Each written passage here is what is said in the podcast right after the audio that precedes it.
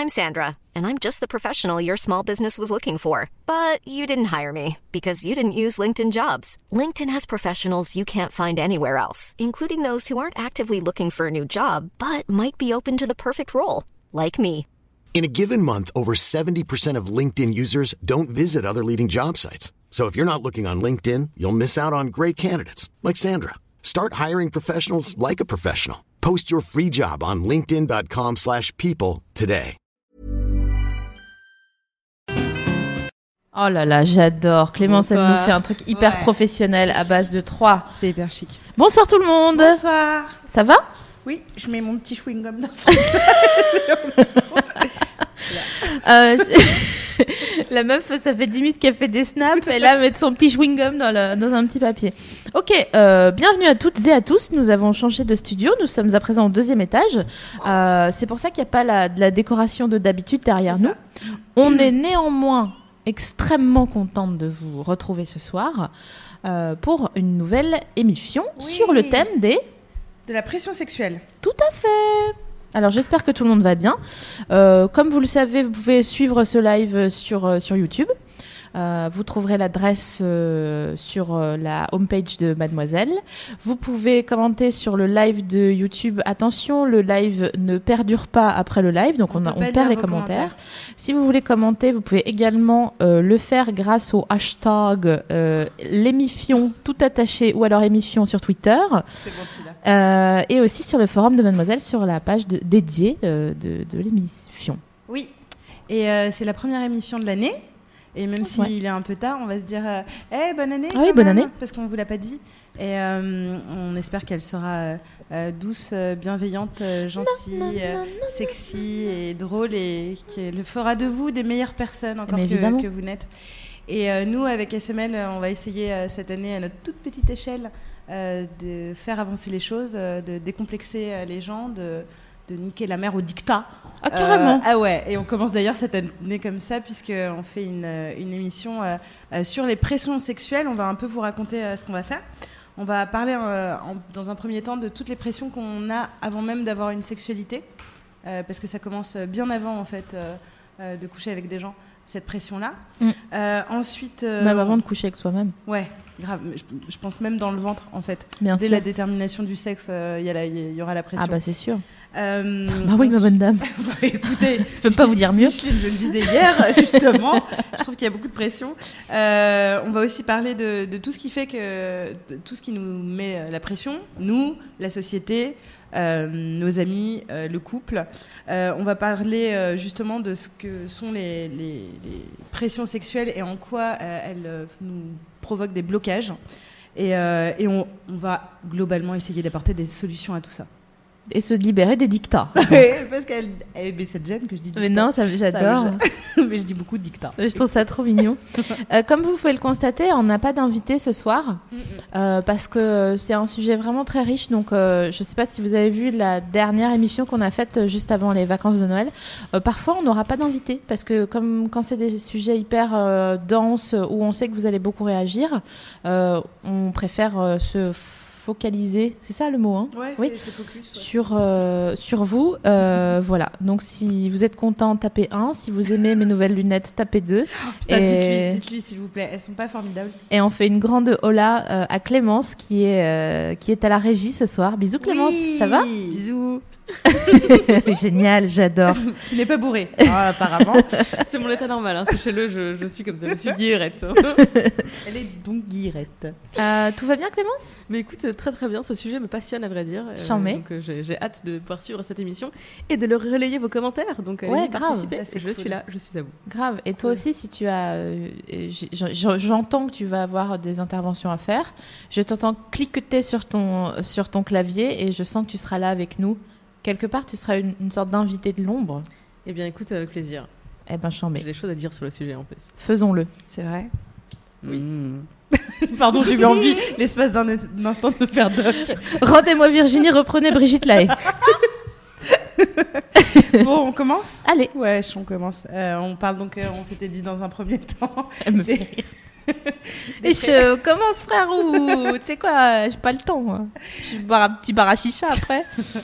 On commence par euh, les pressions sexuelles euh, qu'on reçoit finalement avant même d'avoir euh, une sexualité. Et je crois qu'on commence avec quelques chiffres, n'est-ce pas? Ouais, on, déjà en tout cas, bon, hein, c'est le moment de la statistique.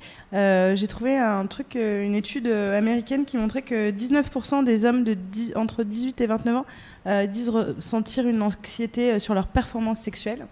Euh, J'ai retenu ce chiffre en fait parce qu'on va pas mal finalement parler des hommes aussi aujourd'hui. Euh, souvent euh, sur MAD et dans nos émissions, comme on est des femmes finalement, on parle aussi de, nos problèmes à nous. Et euh, en fait, ça m'a sauté aux yeux la parité en termes de pression. Elle est très différente pour les hommes et les femmes, mais c'est intéressant de se dire que pour les hommes qui nous écoutent, on va pas mal parler de vous. Moi, j'avais envie de faire un petit tour de table, en tout cas des, gens présents dans, la salle, pour me poser la question quelle a été la première f- pression que vous avez ressentie Ça m'intéresse d'avoir. Excuse-moi, je suis en train de cramer de la jambe, donc je vais Bah oui. juste le petit. euh, Mais sinon, tu l'éteins. Non, non, c'est quand même agréable. On a une petite soufflerie parce qu'il n'y a pas encore de, de chaudière à cet étage.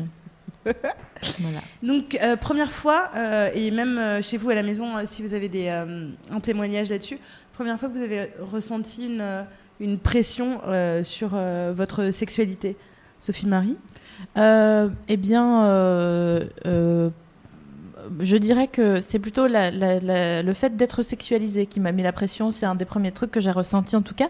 C'est de me dire, ok, il faut que je fasse gaffe parce que je suis une fille et les filles sont regardées et euh, c'est pas forcément toujours très agréable de se sentir euh, épié. euh, puisque c'est comme ça, que- enfin, le mot épié il est intéressant puisque c'est pas un mot très positif. Euh, et donc je me suis dit, ok, euh, mon petit oiseau, fais, attention, fais attention à, à pas à pas être trop sexuel. Donc, quitte à avoir un comportement un peu plus viril que prévu, euh, pour euh, être tranquille en fait. Pour Tu veux dire donc au, au moment de la puberté, quand tu passes de jouer à la corde à sauter à j'ai des seins, des règles et donc euh, je suis formée, en gros? Ouais, mais même même en tant qu'enfant en fait. D'accord, ok. Quand tu prends conscience que tu es une fille Ouais, et que ça peut potentiellement te rapporter des problèmes Ouais. plus que des des, des bénéfices. Donc D'accord. voilà, pour ma part, c'est ça. Ok. Clémence En fait, euh, pour être tout à fait honnête, je j'ai pas ressenti moi-même euh, la, pression parce que euh, au moment où sont venues les premières pressions sexuelles, je veux dire, il y avait déjà eu la pression d'avoir des fringues de marque, d'avoir beaucoup d'amis, d'avoir une meilleure amie, d'avoir. Enfin, j'ai déjà euh, repoussé tellement de, de pression dans l'absolu que quand sont venues les pressions sexuelles, je m'en suis pas rendu compte. Je m'en suis rendu compte quand elles ont touché mes amis et que là, je me suis rendu compte que ah oui, c'est l'âge où euh, on est censé euh, euh, connaître euh, des relations sexuelles. Et, et c'est là que je me suis dit ah attendez, je vais vous apprendre comment on, on ignore ces pressions vu que je faisais depuis 10 ans. D'accord. Et toi, Virginie? Euh, euh, première euh, pression sexuelle, ça a été sur euh, euh, quand est-ce qu'il faut que je le fasse? Je le fasse, la chose, Ouais. en en. Tu l'as Euh, fait, toi? Ouais, voilà, c'est ça. C'est que hum, à la fin du collège, euh, j'étais dans un collège où globalement pas mal de filles euh, euh, et de mecs dans ma classe l'avaient fait ou disaient qu'ils l'avaient fait. Et j'ai pensé tout l'été genre mais euh, mais il va falloir que je le fasse. Mhm. Et c'était un espèce de monstre de comme une épreuve, tu vois, finalement comme le bac, genre va falloir que j'y passe, mais mais ça va jamais m'arriver parce que j'avais pas eu de petits copains cet été-là. C'était l'été avant mes seins. Donc euh, j'étais pas encore euh, enfin j'étais encore une, une enfant et, euh, et Les seins qui se sont bien installés depuis. en un été en, en deux mois donc je suis arrivée en seconde et je me suis dit Ouah, il va falloir que j'ai un petit copain euh, et il va falloir que je fasse l'amour et euh, je joue encore un peu au Barbie parce que j'avais une petite sœur plus jeune Mm. donc euh, et du coup ouais ça a été ma première pression de me dire ah, putain il va falloir que je le fasse que je passe euh, l'espèce de, de rite de passage qui est quand même très euh, Enfin, ça fait peur. Moi, j'avais hyper peur. Pas de la première fois, de- juste de l'idée de. Ouais. Et a- bientôt, je vais être dans l'autre camp. C'est quand même un inconnu assez, euh, assez. Et comme tu dis, il y a deux camps, quoi. Un. Bah, Il y a ceux qui l'ont fait et ceux qui l'ont voilà, pas fait. Il y, a deux, il y a deux familles de produits, euh, les, ceux qui l'ont pas fait et ceux qui l'ont fait. Donc, euh, on, comme on peut le constater euh, via euh, ce petit tour de table, les pressions liées au sexe sont d'ordre différent. Soit elles sont inexistantes parce que déplacées à d'autres endroits, comme le- le- l'expliquait Clémence, ou alors c'est une pression concernant le l'acte, le fait de le faire, machin. Euh, ce que j'évoquais, moi, c'était une pression euh, concernant la sexualisation de, sa personne. Donc, euh, moralité, il y a de, différentes euh, pressions euh, liées au sexe. Il y a bien évidemment, pour commencer, la pression physique, donc euh, la, taille, votre taille en général. Pour les garçons, la taille de leur sexe. Pour les filles, la taille de leur sein. La forme euh, de, leur, de leur vulve, parce qu'on en parle pas trop trop finalement. Ouais, pas du tout, parce qu'on a euh, moins l'habitude de voir des, des, des sexes féminins que Oui, voilà. des tubs, mais, euh, On- la- disons que la, la légende sur la, la taille d'une tub est assez euh, euh, répandue, mais les formes de, de vulve sont moins, euh, sont moins répandues. Pardon, j'ai un mot sur quatre. Parce que grave. je suis en gueule de bois. Donc, euh, comme ça, vous le savez. C'est très mal, mais je préfère être tout à fait franche avec vous. Parce que c'est- quelqu'un de franc. C'est ça. Et je, ne, je refuse, vous m'entendez, de faire de la politique politicienne.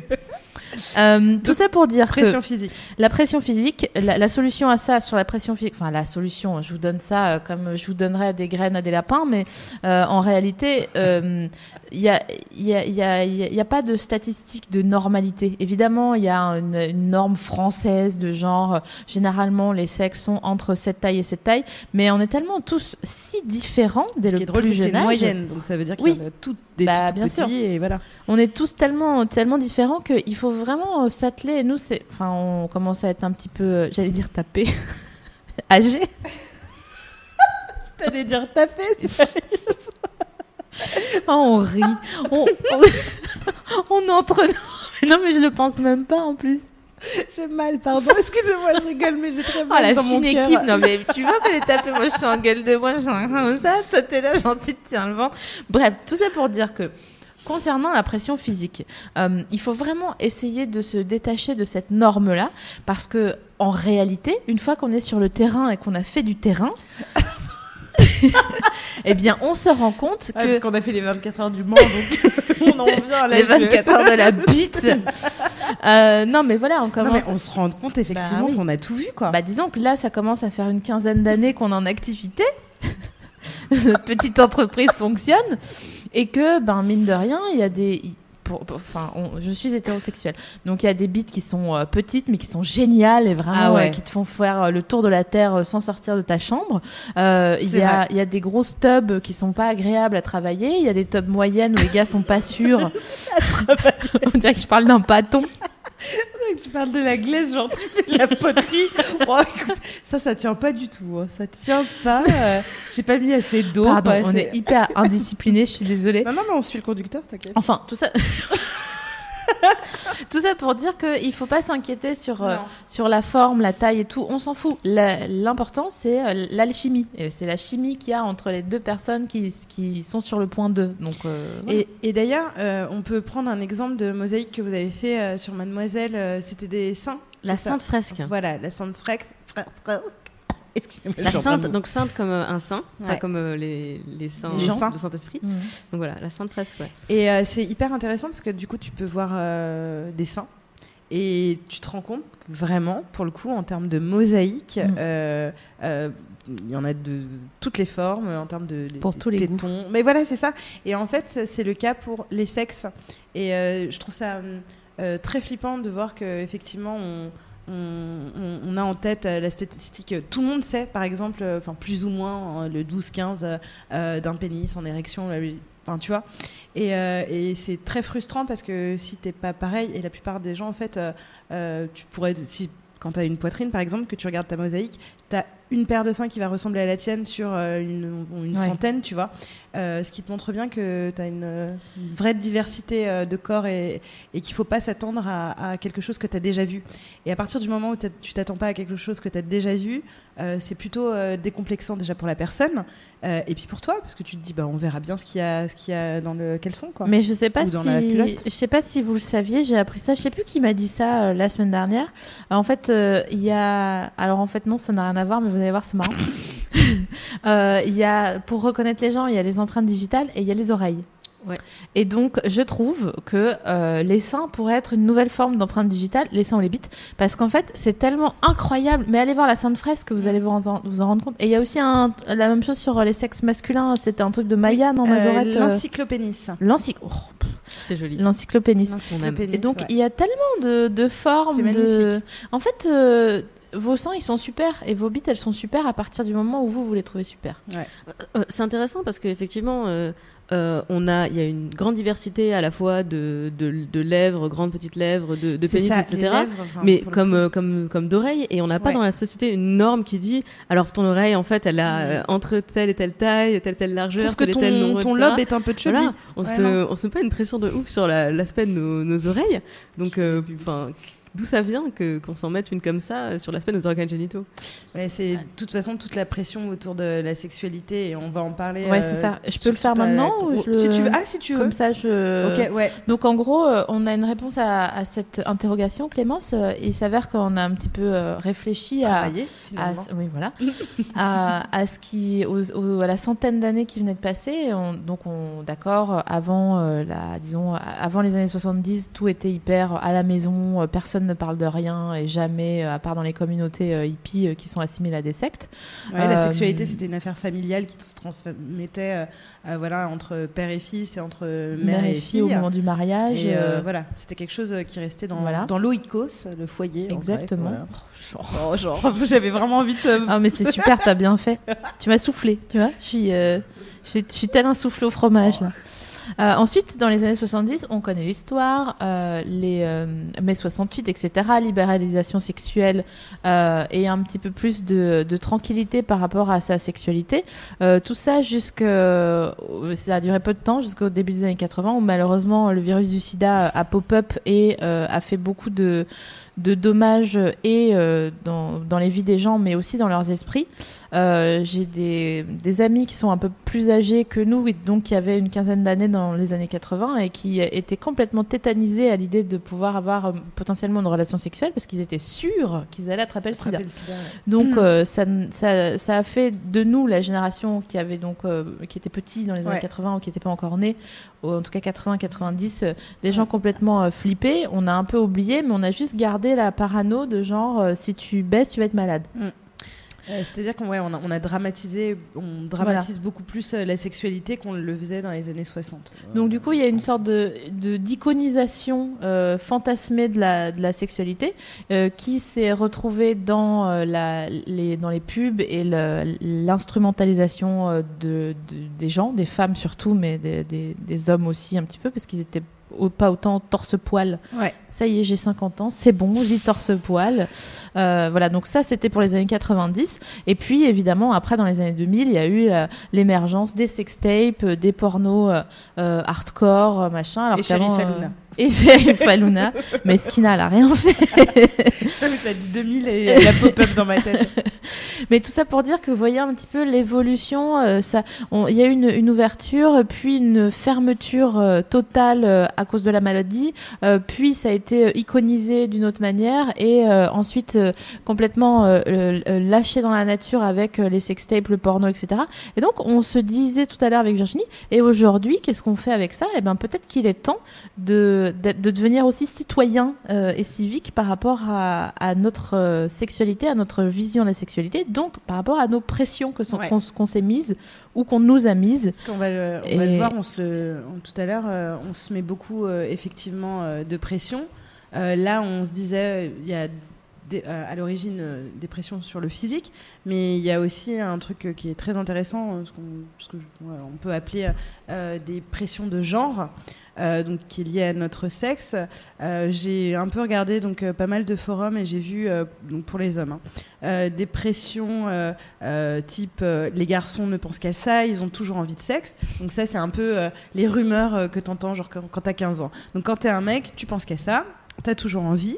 Ça, c'est un truc qui va aller leur coller à la peau jusqu'à 60 ans, ce qui font que quand ils auront plus envie, tout d'un coup, on va se dire, ok, le gars a un problème. Et on va lui donner un Viagra pour qu'il ait encore envie. même si Exactement. le pauvre, il a Parce fait que t'es un garçon et Ouais, tu dois ça. baiser. Tu dois. Tu dois baiser, tu dois avoir envie euh, sur commande. Euh, ou en tout cas, en voyant ton partenaire euh, nu, ça, tu, tu- tu Voilà. dois avoir envie de baiser.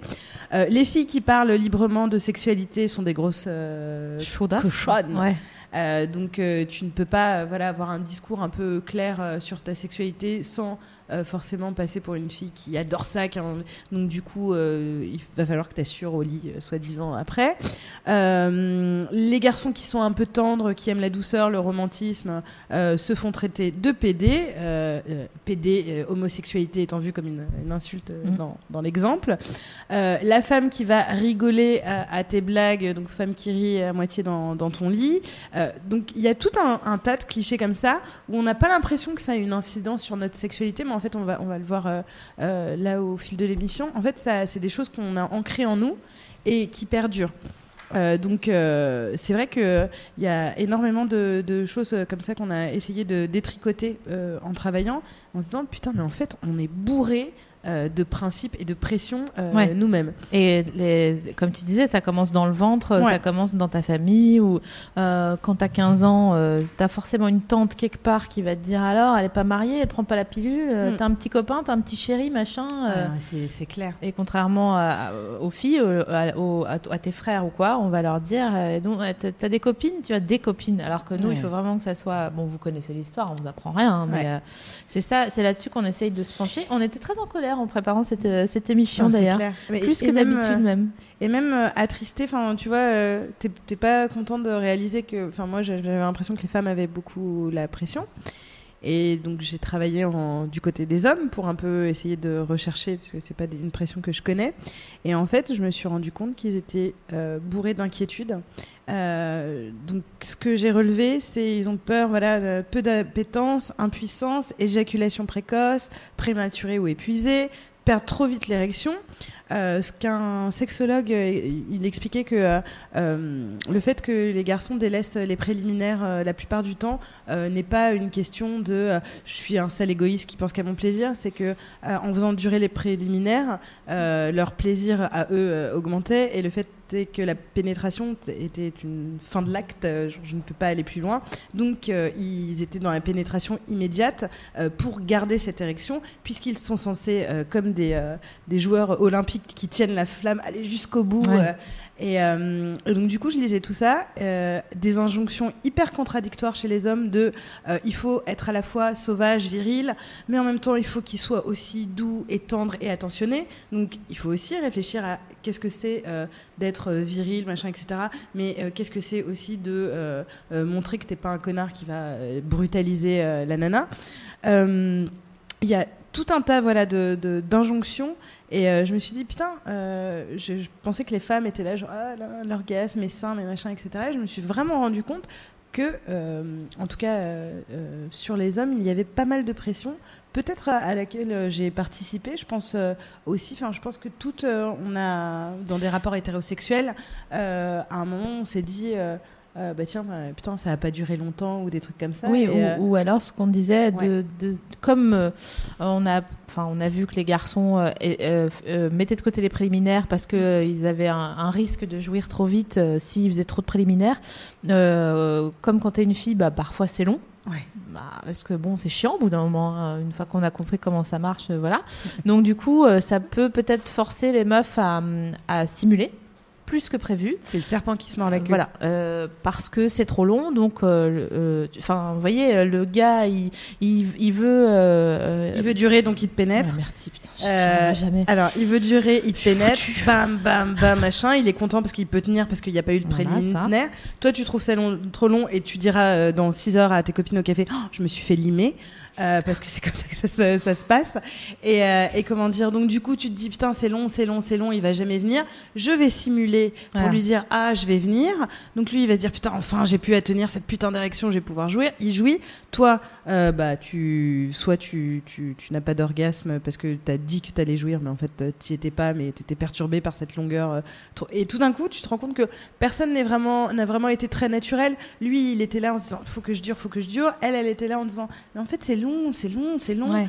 Et euh, tu te dis, ok, donc euh, on peut reprendre à la base parce que tout ça, c'est la relation sexuelle de personnes qui ont la pression, tout simplement. Ouais, c'est pas deux personnes qui Ouais. ont envie de de, de s'épanouir. quoi. Ouais, c'est juste euh, c'est pas deux personnes qui ont envie de jouer. hein. deux personnes qui font ce qu'on leur a dit de faire, en gros. Exactement. Pression. Là, moi, j'ai parlé beaucoup des pressions Ouais, pour les je- femmes. Je vais parler des femmes. Clémence, tu- il y a des, des, des choses à, à relever, peut-être euh Écoute, en fait, euh, sur le forum, ça réagit à propos de la pression de l'entourage. Et euh, j'ai notamment euh, de, donc deux filles, donc euh, Mélido, qui dit que, à cause de la pression de son entourage, elle, était, euh, elle avait fini par croire qu'elle qu'elle devait être intéressée euh, par les mecs et aimer le sexe. Ouais. Euh, et euh, Tératogène va dans son sens en disant complètement je trouve que ça retarde un peu la prise de conscience de ses propres attirances. Donc euh, non seulement euh, cette, pression nous conditionne dans des rapports euh, hétéros extrêmement euh, enfin, insatisfaisants pour les deux parties, Genre, c'est mais en ça plus ça enferme dans cette configuration-là. Bien sûr. Oui, c'est certain. C'est certain que. euh, bon, je pense que. C'est la même chose pour les, pour les deux genres. euh, quand tu sais pas trop où t'en es et que tu sais pas euh, euh, quel, genre te, quel genre te plaît, ça, ça doit être toujours difficile. Mais il y a un truc en plus. euh, bon, les garçons, ils doivent avoir peur de décevoir. euh, voilà, parce que ça sera pas des princes charmants ou sen- stricto sensu, disons. Et euh, les meufs, c'est simplement qu'elles n'ont pas le droit de faire autre chose que ce qu'on leur a dit de faire. Donc c'est une autre complication pour elles. Mais c'est ce dont on va parler maintenant, puisque je vais m'attaquer aux principales in- inquiétudes des femmes sur, euh, sur leur sexualité. Les inquiétudes des femmes. Donc, euh, il semble qu'aujourd'hui, les pressions reposent encore sur, euh, sur les angoisses, celle de ne pas savoir euh, accueillir. C'est quoi ce bruit? Ah, c'est toi qui tapes. Celle de. Non, parce que c'est Pardon, c'est mon petit raton. Je pensais qu'il y avait un gros rat derrière nous. Euh, donc celle de ne pas savoir accueillir euh, comme il faut euh, le moment de la relation sexuelle, la peur de ne pas savoir s'abandonner à son plaisir et au moment présent et pas se dire ok quoi comment qu'est-ce que je dois faire maintenant ça c'est l'origine de ces deux choses sont l'origine de la plupart des difficultés qui font qu'on a du mal à accéder au plaisir ou pas. Aussi, il y a la, donc la pression, comme je disais un peu plus haut, liée à l'orientation sexuelle, que les cis hétéros Je crois que t'as dit séquelle. Sexuelle C'est sexuelle. Carrément, j'ai perdu le mot, quoi. Euh, que, que donc les, les, les hétéros, cis hétéros sont- n'ont pas euh, connu, mais euh, il y a quelque chose de, de très fort, de très, de, de- qui met vraiment fort la pression sur euh, à ce moment-là dans ton orientation où tu dis bon bah je vais faire ce qu'on me dit de faire, mais bon je vois bien que c'est pas j'aime pas les choses de Bruxelles quoi je je- j'aime pas ça euh, je sais pas quoi vous dire moi je vois bien qu'il y a des gens qui aiment bien mais moi c'est pas c'est Je pas mon juge délire. pas. Hein. euh, Après, ça peut être bien préparé, hein, c'est pas le problème, mais C'est chacun. chacun qui fait comme il J'empêche sait. personne d'en manger. voilà, c'est ça, exactement. Euh, je crois que après ce petit paragraphe Oui. d'une meuf en gueule de bois, nous allons passer à notre deuxième partie qui concerne l'usine à pression sexuelle. Ouais. En fait, euh, on, on s'est dit que, enfin, voilà, dès le début, euh, on, on a des pressions. Euh, avant même de faire l'amour, on se met la pression, mais on voulait savoir c'était qui on. Mm. Donc, on- moi, moi, je trouve ça facile et de commencer par là. On va dire qu'on va blâmer euh, la société dans un premier temps, euh, parce que c'est le cas. euh, finalement, c'est très intéressant notre époque parce qu'on est surinformé. Euh, bah, vous voyez par exemple une émission comme la nôtre, donc euh, l'émission, euh, les statistiques, euh, les sujets de société sur la sexualité, mais aussi le porno, l'hypersexualisation dans la pub, tout ça fait a mis la sexualité au cœur quand même de nos problématiques et que généralement euh, t'entends beaucoup parler de sexe euh, et t'as l'impression d'avoir beaucoup d'a priori, de connaître un peu les différentes positions du Kama Sutra. Tu voilà, la, la- la sexualité c'est devenu un sujet de conversation, donc c'est cool, mais euh, avec énormément de clichés véhiculés et pas forcément combattus. C'est-à-dire que quelles que soient euh, euh, les années de Saint-Valentin qui passent, que ce soit 98 ou 2010, on a le droit aux mêmes, aux mêmes articles sur la sexualité de comment pimenter votre couple. Et on a voilà la bougie pour madame. on, on- ose se dire ah là là si on mettait des menottes machin etc. Mais en tout cas, on est tellement abreuvé d'informations que on oublie de réfléchir par soi-même. Et je pense que c'est quelque chose qui peut s'appliquer dans la société en général. C'est-à-dire que même politiquement. euh, à force de lire des choses, euh, d'entendre des avis d'experts, euh, on oublie de se dire, Eh, moi, moi en tant qu'individu, qu'est-ce que je pense Et surtout, qu'est-ce que je ressens Parce que euh, en, politique, tu peux te faire, par exemple, orienter euh, par des arguments. En sexualité, il y a quand même quelque chose de, la part de, de l'animal, du corps, et tu oublies de t'interroger toi-même. Tu oublies de te dire, euh, ouais, c'est cool, la levrette, ce que tu veux, machin, etc. baiser un mec, ou finalement, j'aimerais plutôt une meuf, ou ce que tu veux. Tu oublies de te poser les propres questions, parce que tu as un discours pré-mâché de, il faut faire comme ci, il faut faire comme ça. C'est tant de rapports sexuels par semaine, c'est machin, etc. Et euh, du coup, on a placé la sexualité au cœur du débat et on a oublié de placer l'envie et le désir, alors que c'est ça euh, le vrai euh, truc le plus important. Euh, T'as une question? Oui, en fait, je voudrais juste rebondir là-dessus. Moi, c'est un truc qui m'a qui m'a toujours fasciné, mais même au moment de mon adolescence, de me quand j'ai commencé effectivement à, ressentir cette pression de me dire euh, oh mon dieu, en fait, euh, je sais pas comment on fait, je sais pas quoi faire, qu'est-ce que où la notice euh, Ça s'apprend pas à l'école, je suis terrifiée. Ce que j'apprends pas à l'école, je sais pas le faire. Posologie. Et en fait, après, j'ai en fait j'ai réfléchi, je me suis dit, euh, j'ai appris à respirer toute seule, j'ai appris à manger euh, toute seule, même quand il y a personne. Si j'ai faim, je sais manger. Et un truc, en fait, une activité euh, sur laquelle repose la survie de l'humanité, j'ai l'impression que j'ai la notice intégrée quelque part. Et de la même façon que, avant d'avoir envie d'embrasser quelqu'un, je trouvais ça dégueulasse, comme tous les enfants, de voir des adultes qui s'embrassent sur la bouche, et qu'un jour ça m'est paru non seulement normal, mais en plus attirant, mm. je me suis dit, il va se passer un moment dans ma vie où je vais aussi avoir envie d'une relation sexuelle il, se switch et c'est passé pour le premier baiser, il va se passer pour la première relation sexuelle. Et du coup, c'est le moment où, en gros, l'ordinateur interne va m'installer l'update, euh, la mise à jour, euh, boum, nouveau programme, nouvelle application, ça va se lancer automatiquement. Oh, ça se lance très souvent d'ailleurs. c'est ta raison parce Intéressant. que tu vois, je pense à toutes les personnes qui nous écoutent. Euh, je trouve ça important qu'il y ait des émissions comme la nôtre, qu'il y ait des magazines comme Mademoiselle, etc. Mais en d'aucune façon, on, peut euh, euh, penser pour vous et réfléchir. C'est-à-dire qu'on peut vous donner des, pistes d'orientation, de réflexion, mais encore une fois, c'est euh, à vous d'interroger votre propre désir. Et je pense que vraiment, il suffit de fermer les yeux et de réfléchir un peu à, à ce qu'on veut et les réponses, en fait, elles sont là. Sophie Marie, c'est de la mm. pizza. J'ai euh, Sarah Booksanti sur YouTube qui dit Quand je me mets la pression sur le fait d'être toujours vierge, j'imagine SML et Navi me tapotant l'épaule en me disant mm Eh, c'est pas grave, on s'en fout. Mais, ouais, mais, bien sûr, mais bien sûr. Sarah, c'est pour toi. Qui va faire quoi, de toute façon J'ai très envie de serrer très fort. Mais grave, je voudrais que tu sois là.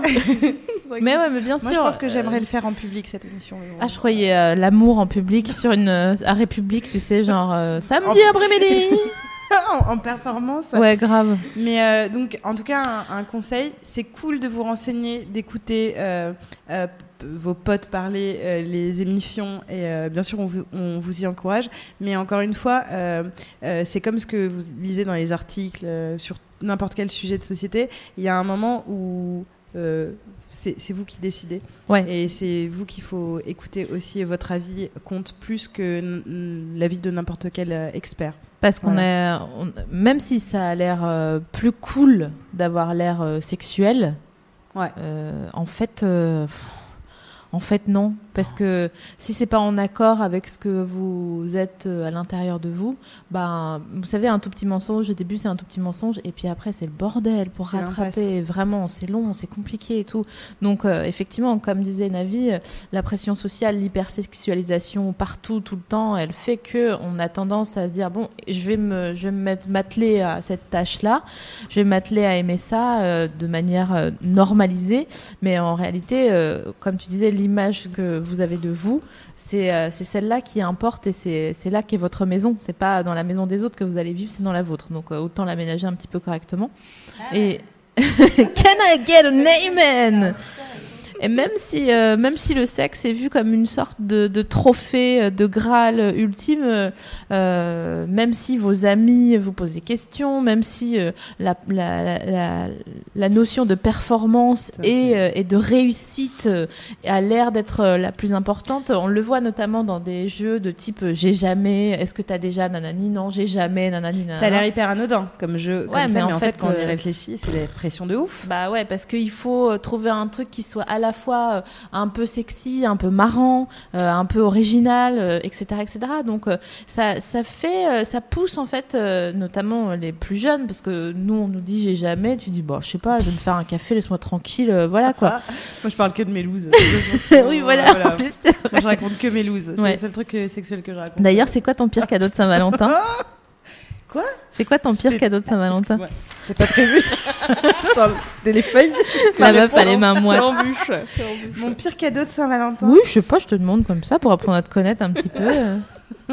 que j'ai fait ou qu'on m'a Mais fait qu'on t'a fait, ma vieille euh. Ah bah d'accord, il n'y a pas de fiche là, il n'y a plus personne. euh. Non, non, je, je raconte. euh, Attends. Euh, Ah oui. Non, alors, c'est pas pire, c'était très mignon, mais ça n'a rien à voir avec la pression sexuelle. hein. Euh, Ah mais rien du tout, je fais juste, c'est comme une page voir. de pub mais gratuite. Euh, J'ai mon copain de l'époque qui a voulu me faire un truc un peu euh, romantique, Mhm. romantique. Et, euh, et il a été euh, un- une, une ancienne- chez un- fleuriste, genre au nom de la rose, tu vois, où il a pris plein Oh de pétales. nom de la Et, rose euh, et il a mis des pétales partout autour euh, dans, dans, dans, dans la chambre. Et il a mis des petites bougies en forme de cœur. Ça me gratte. Et il s'est assis en lotus tout nu. Et c'était très mignon. C'est trop mignon. C'est nerveusement. J'ai eu un, un fou rire parce qu'on Peut-être aurait dit Keanu Reeves Ouais, euh, ouais, ouais. En, en position. euh, Le lotus c'était Voilà. trop et peut-être. en fait, et en fait c'était c'était pas du tout sexy. Il était tout nu. Bah. C'était très très mignon, mais j'ai eu une réaction nerveuse euh, de gros fou rire, mais vraiment, et c'est terrible parce qu'on avait 18 ans, C'est donc, vraiment euh, marrant. Je suis contente d'avoir posé. mais il était vraiment en, en- Mmh. comme une offrande, comme si on était dans Buffy pour le coup. Ouais, ouais. Tu vois, un truc, c'était très théâtralisé, et, euh, et c'est pas du tout moi. Euh, Ouais, non, mais de toute façon, en euh, général, c'était- euh, trop théâtral en fait, et, et il avait vraiment galéré en plus et tout ça. C'est super, merci. Oh, je crois qu'on peut mini applaudir Navi pour cette anecdote très Tu, mignonne. tu sais, c'est- moi c'était un peu mon, mon angoisse, c'est-à-dire que Le en fait, moi j'avais pas de pression pour- ma première fois parce que je me disais, je- en fait, euh, j'attends d'avoir envie, donc quand j'aurai envie, ce sera comme euh, comme embrasser quelqu'un, c'est ce sera normal. Ouais. Euh, mais par contre, dans la société, dans la société, en fait, vraiment, il y a une grosse pression sur euh, la première fois euh, Bien sûr. des filles parce que euh, déjà tu, tu perds un truc, tu perds ta virginité. Tout à fait. Non, moi j'ai personnellement rien perdu. Je, Ou je tu offres. Toujours la même. Oui, voilà, c'est ça. Et j'avais extrêmement peur de, euh, de ce que j'appelais euh, les pétales de rose et les bougies. Ouais. Ah bah là, t'aurais été, t'aurais fait une crise je d'urticaire. ma En fait, je, je me suis dit, en fait, si je vois ça, si, si je sais pas, même si je suis avec un mec et en fait euh, j'arrive chez lui et qu'il y a des bougies partout, des pétales de rose, je... là c'est sûr, je pourrais rien faire. Ça va être. Ouais, euh, bah non, ouais, désolé. Moi, je pense que c'est plus la position ambiance euh, magazine, euh, téléfilm du samedi soir, tu sais, euh, un peu. euh, Du dimanche peut-être là. du dimanche, pardon. Ouais. Un peu, un peu, tu vois, genre à Languille comme ça. Ouais, ouais, euh, avec un peu de saxo derrière. euh. Et, et, et, et ouais, et ouais, non, c'était, c'était très cru. Bon, voilà. Mais je l'ai, je l'ai beaucoup aimé. Hein, Bah, pas- néanmoins, ça- néanmoins, ça ça- n'empêche pas. c'est juste que j'ai, rigolé. C'était, c'était maladroit, mais c'est mignon. Tu vois, t'en gardes un bon souvenir. Donc, si vous avez fait ça à cette Saint-Valentin et que vous dites merde, la connerie là, Ouais. d'après ce que je viens d'entendre, c'était pas une bonne idée. Non, sachez que peut-être sur le coup. Moi, j'ai euh, trouvé ça courageux et, et mignon. hein. C'était juste que le gars, il est en lotus, euh, en train de t'attendre. Non, c'est super. J'adore cette histoire. J'adore tes histoires de, d'amour parce que hum, j'adore tes histoires d'amour. Voilà, c'est tout. Merci. Donc, euh, j'étais en train de, de parler de ça. Je sais pas pourquoi ça m'a fait dévier, mais Ouais. j'espère que ça ne vous a pas embêté. Vous, auditeurs, tapez 1 si ça vous a dérangé. Et euh, c'est tout. Euh, tout ça pour dire que Je, suis désolée. ouais. non, mais je, je viens non, de- j'y suis, je suis là, je suis là. Ah, d'accord. Je bon. suis là. Euh, donc, il faut euh, le- le- les, les jeux. On parlait des jeux du Ouais. type j'ai jamais, etc. C'est vraiment finalement pas si cool que ça parce que ça, ça fait une, une, une sorte de, de, de, de performance euh, euh, qui se mord la queue de toujours qui a le plus original, qui a le plus marrant, etc., etc. Donc, en vrai, on s'en fout. Ce qui est important à prendre en compte également, c'est que on a, on parlait des pressions sur sur l'image de son corps, Ouais. l'image qu'on a de son corps, mais il y a aussi sur l'image qu'on a de soi. et qui participent fait. euh, au début du chaînon à, à- à ce qui deviendra la pression sexuelle, à savoir l'image que vous avez de vous, comment vous vous habillez. C'est débile à dire, c'est hyper terre à terre, mais en vrai, euh, il faut toujours qu'on ait un petit style, un machin, un truc pour euh, se, se démarquer. Voilà, merci.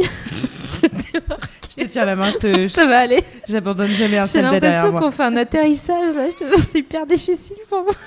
Je pensais vraiment pas que j'étais encore rebou en fait. Euh, donc- D'accord. Parfois, Sinon, vraiment, sur le chat, il y a une, une- une grosse pression pour connaître euh, ton, ton pire cadeau de Saint-Valentin. C'est un certain Bruno M qui pose la question. mais il le sait, c'est pour ça qu'il demande. J'ai reçu un tapis de prière euh, à une Saint-Valentin pour me remettre dans le droit chemin. Voilà. vous savez tout, YouTube, vous savez tout. Euh, tout ça pour dire que je vous parle de la manière dont vous vous habillez et tout. Peut-être que vous vous dites, mais elle est chelou, pourquoi elle nous parle de ça? Mais en fait, c'est Ouais. c'est c'est assez intéressant, je trouve, de se dire, hé, oh, oh, stop. Ouais. C'est quoi mon essence? C'est quoi moi, sans tout ça, sans tous mes atours, euh, euh, sans tous mes trucs pour paraître sexy, sympa, fancy, etc., machin, euh, sans mon discours, qu'est-ce qu'est-ce que je suis? Qui est-ce que je suis? Et qu'est-ce que j'ai à, à me proposer à moi-même avant de proposer des trucs aux autres? Voilà. Et est-ce que je suis obligée, euh, pour euh, pas solliciter, et ça on, on revient sur euh, harcèlement de rue et compagnie, c'est-à-dire que euh, est-ce que si j'ai envie d'être sexy, je vais devoir assumer euh, que tout autour de moi il va m'arriver des choses liées à, la sexualité? Bien sûr. Alors que. euh, Tu peux juste avoir envie de, mettre un, une pas jupe. Exactement, et un décolleté à Buseman. Parce que vous voyez pas la longueur de la jupe de Sophie Marie, mais euh, voilà. Et, et, et- et comment dire euh, Et de se dire non, fran- franchement, là, là, j'ai pas envie de, j'ai pas envie de, Ouais. de baiser quoi. Euh, ce qui est intéressant, euh, parce que j'ai un peu posé la question dans mon entourage aujourd'hui sur, bien, si je te dis pression sexuelle, et donc j'ai quelqu'un de mon entourage qui est qui est une fille considérée généralement enfin, hein, comme une meuf très bonne. On dit, je- je- j'utilise ce, ce- ce mot euh, euh, vraiment euh, parce que j'insiste sur le mot bonne. Et elle me dit, en fait, quand les gens te voient et voient que tu as des gros seins, un petit cul, que tu as le ventre plat, machin, etc. Quand dans la norme, on, on t'appelle bonne. Voilà, c'est dit bonne à baiser. Et donc, du coup, forcément, tu dois être bonne au lit. Et elle me disait, en fait, c'est très difficile parce qu'elle elle est un peu victime du fait euh, d'être euh, complètement euh, dans la norme des meufs euh, ultra sexy. Et elle me disait, mais en fait, euh, j'ai pas le choix, ou j'ai toujours eu cette pression de me dire, putain, faut que je sois bonne au lit parce que, comme j'ai l'air physiquement attractive, machin, etc., je suis sollicitée, mais surtout, on va pas s'attendre à, à ce que je sois nulle ou passive, ou tout simplement douce, calme, romantique, pas forcément à faire des twisters. Pas forcément à euh, cambrer, euh, voilà, dès que faire se peut, et euh. faire, ah, ah, ah. Ouais. Et euh,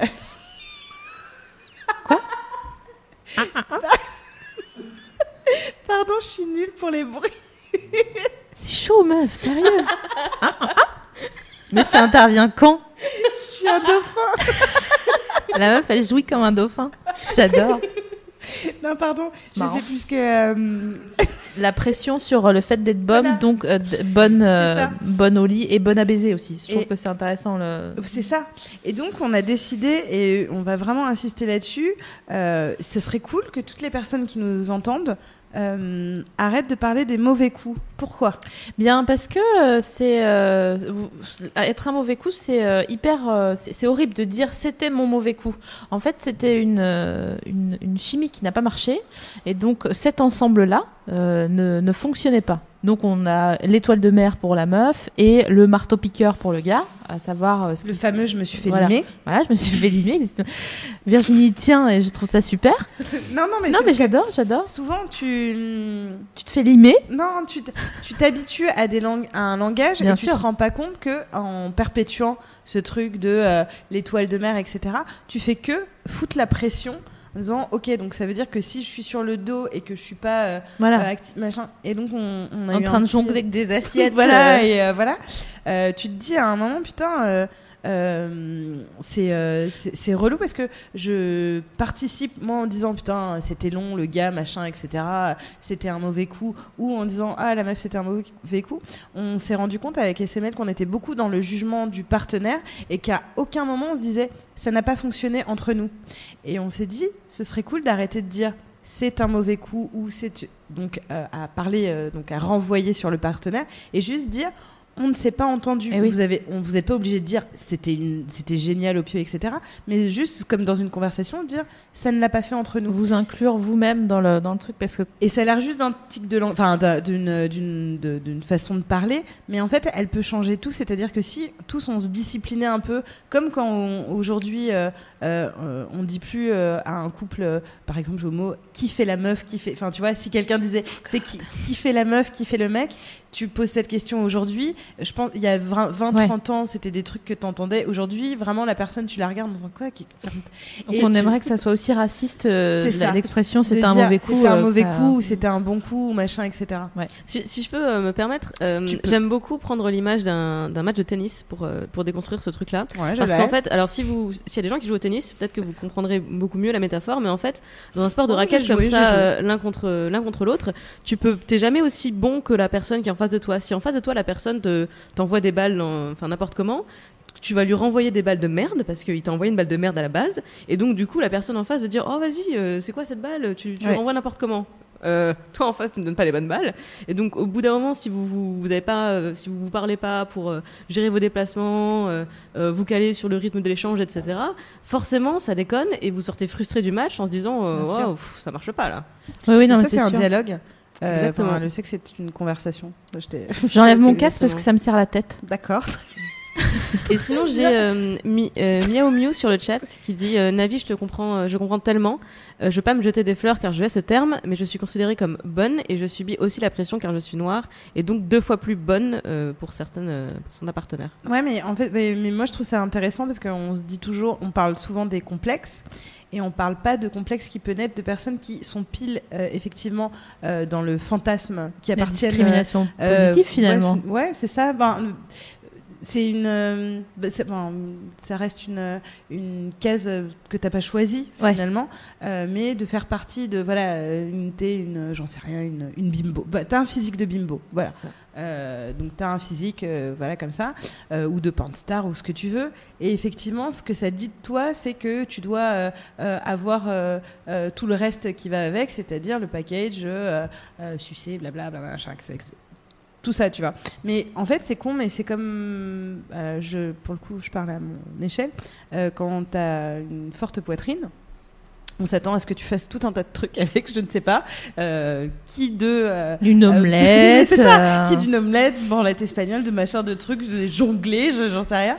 Et où tu te dis, ok, en fait, enfin, c'est, c'est, ça, ça reste mon corps, euh, mais je fais, ben, voilà, c'est, c'est, c'est tout, c'est dans ta tête à toi, partenaire, Oui, qui se passe un tas de trucs. Mais moi, comment je le vis Déjà, je fais ce que je veux avec, je te les montre si je veux, etc.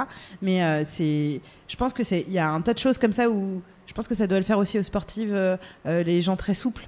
Où je pense qu'on s'attend Oui, à les gens, qu'ils fassent euh, des trucs euh, de fou, quoi. Alors que Les gens qui sont, gros, sont grands sont pas forcés de jouer au basket. Voilà. Les gens qui sont voilà, c'est pas parce que t'as des gros uns que forcément t'es une porn star quoi. Exactement. Et c'est pas parce que t'es mince et petite euh, que euh, tu dois être protégée forcément ou enfin dans dans tout- toutes les toutes les cases. hein. On peut tout mettre euh, partout, ça marche tout le temps. Cette, Est-ce qu'on euh, peut dire que le, le corps n'est pas un message, les vêtements ne, ne sont pas un message, à l'exception près de quand tu portes un t-shirt avec écrit un truc dessus. Voilà, Là, il y a un c'est ça. message, il est écrit sur le t-shirt. Exactement. Sinon, il n'y a Quand pas de c'est message. écrit, c'est écrit. Sinon, Voilà. c'est que c'est pas écrit. Là, il y a un message.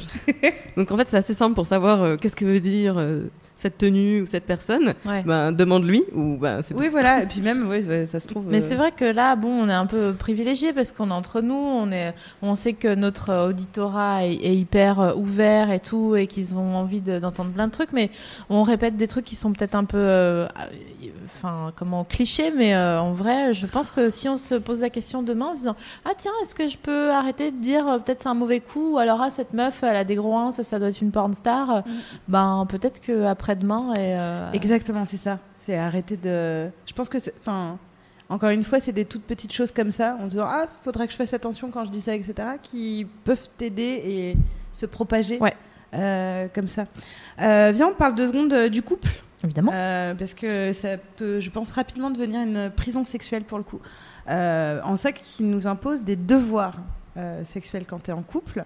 Euh, tu as un espèce d'accord tacite de on va faire l'amour. Ouais. Euh, c'est inscrit limite dans nos gènes pour le coup, parce qu'on est dans euh, on va se reproduire. Euh, même si tu mets des capotes, etc., tu te rends pas compte, mais à la base, si tu formes ce, ce- ce couple-là et que tu fais l'amour, à l'origine de l'origine, même si on, ça se déconstruit, c'était pour, euh, pour faire des enfants.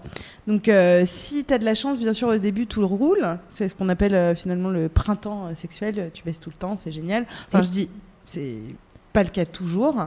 Et ça, déjà, c'est la première pression, je trouve, qu'on a autour du couple. C'est-à-dire que si ça marche pas dès le début, euh, si c'est pas euh, la folie, machin, etc., euh, il y a beaucoup de gens qui s'aiment beaucoup, mais qui se quittent à ce moment-là en disant Ah, bah oui, mais. Ça ne au- marche pas entre nous. Au nom de la sacro-sainte compatibilité Ouais. sexuelle. Voilà. Euh, le truc qui fait que ça se passe bien avec quelqu'un et tu te dis ah sur ce terrain-là peut-être qu'on a on a des choses à apprendre à découvrir on se dit pas ça Euh, on se dit ah euh, on est incompatible comme s'il n'y avait que la chimie dans le sexe Euh, je milite aussi contre ça c'est pas vrai Ouais. c'est comme une a- conversation il faut apprendre le langage Donc, bien sûr, tu peux l'autre. pas, tu peux pas savoir lire si t'es en petite section, quoi. et puis Tu as compris. oui c'est vrai Donc, Et, euh, euh, et donc du coup, euh, par rapport au, au, au sexe, euh, au couple, pardon, euh, moi ce que j'ai relevé, parce qu'il y a énormément de messages sur les forums là-dessus, les gens qui sont en panique totale. panique de, euh, au bout de, ben, voilà, quand le printemps sexuel euh, a été consommé, que l'été est passé, que la rentrée arrive et que voilà l'automne. non mais c'est triste parce qu'on le voit vraiment comme ça, tu vois. Alors que, enfin, on, on en parlera après au niveau des solutions, mais on a cette idée de fréquence des rapports, de déjà toujours comparer à nos débuts.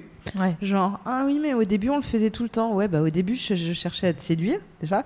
Et il y a cette pression-là, euh, qui est qu'au tout début, si on fait autant l'amour, il y a bien sûr le désir, mais il y a aussi l'envie de montrer au partenaire qu'on a grave envie d'elle, et, ou grave envie de lui, d'ailleurs, et que euh, on, se, voilà, on se lâche euh, là-dessus, et qu'après, on, on se détend, on est plus soi, et on s'écoute plus, donc on écoute notre désir, et notre désir, c'est pas de faire l'amour, effectivement, toutes les, toutes les cinq minutes, Il y a aussi des gens qui baissent quand ils ont rien à se dire. Oui. Ah ouais? Bah, euh, Qui sont-ils? Non, mais Quels sont leurs réseaux? C'est ouais, oui, une autre mm, forme de pression sexuelle. C'est que quand euh, tu veux que ça marche avec quelqu'un et que tu, tu te dis bon merde, j'ai peut-être moins de trucs à lui raconter que prévu. Bon, tu dis Tu bon vas-y, je vais le sucer, ça Ouais. passera une heure quoi. Et puis euh, sera Alors, content, il va pas me faire chier. Sur ce, Bon. sur ce sujet de, de la pression dans le couple, j'ai euh, Pépette Coaline sur le forum Coucou qui dit Moi, je ressens une pression par rapport au nombre de fois où je devrais normalement avoir des rapports sexuels par semaine, étant donné que je suis en couple. On me trouve bizarre parce que j'ai pas envie souvent. Une fois par semaine, ça me suffit largement. Du coup, je me force pour faire plaisir à mon copain. Bien Car tout le monde me dit que c'est moi qui ne suis pas normale, que le Voilà, pauvre, quand même, c'est pas cool.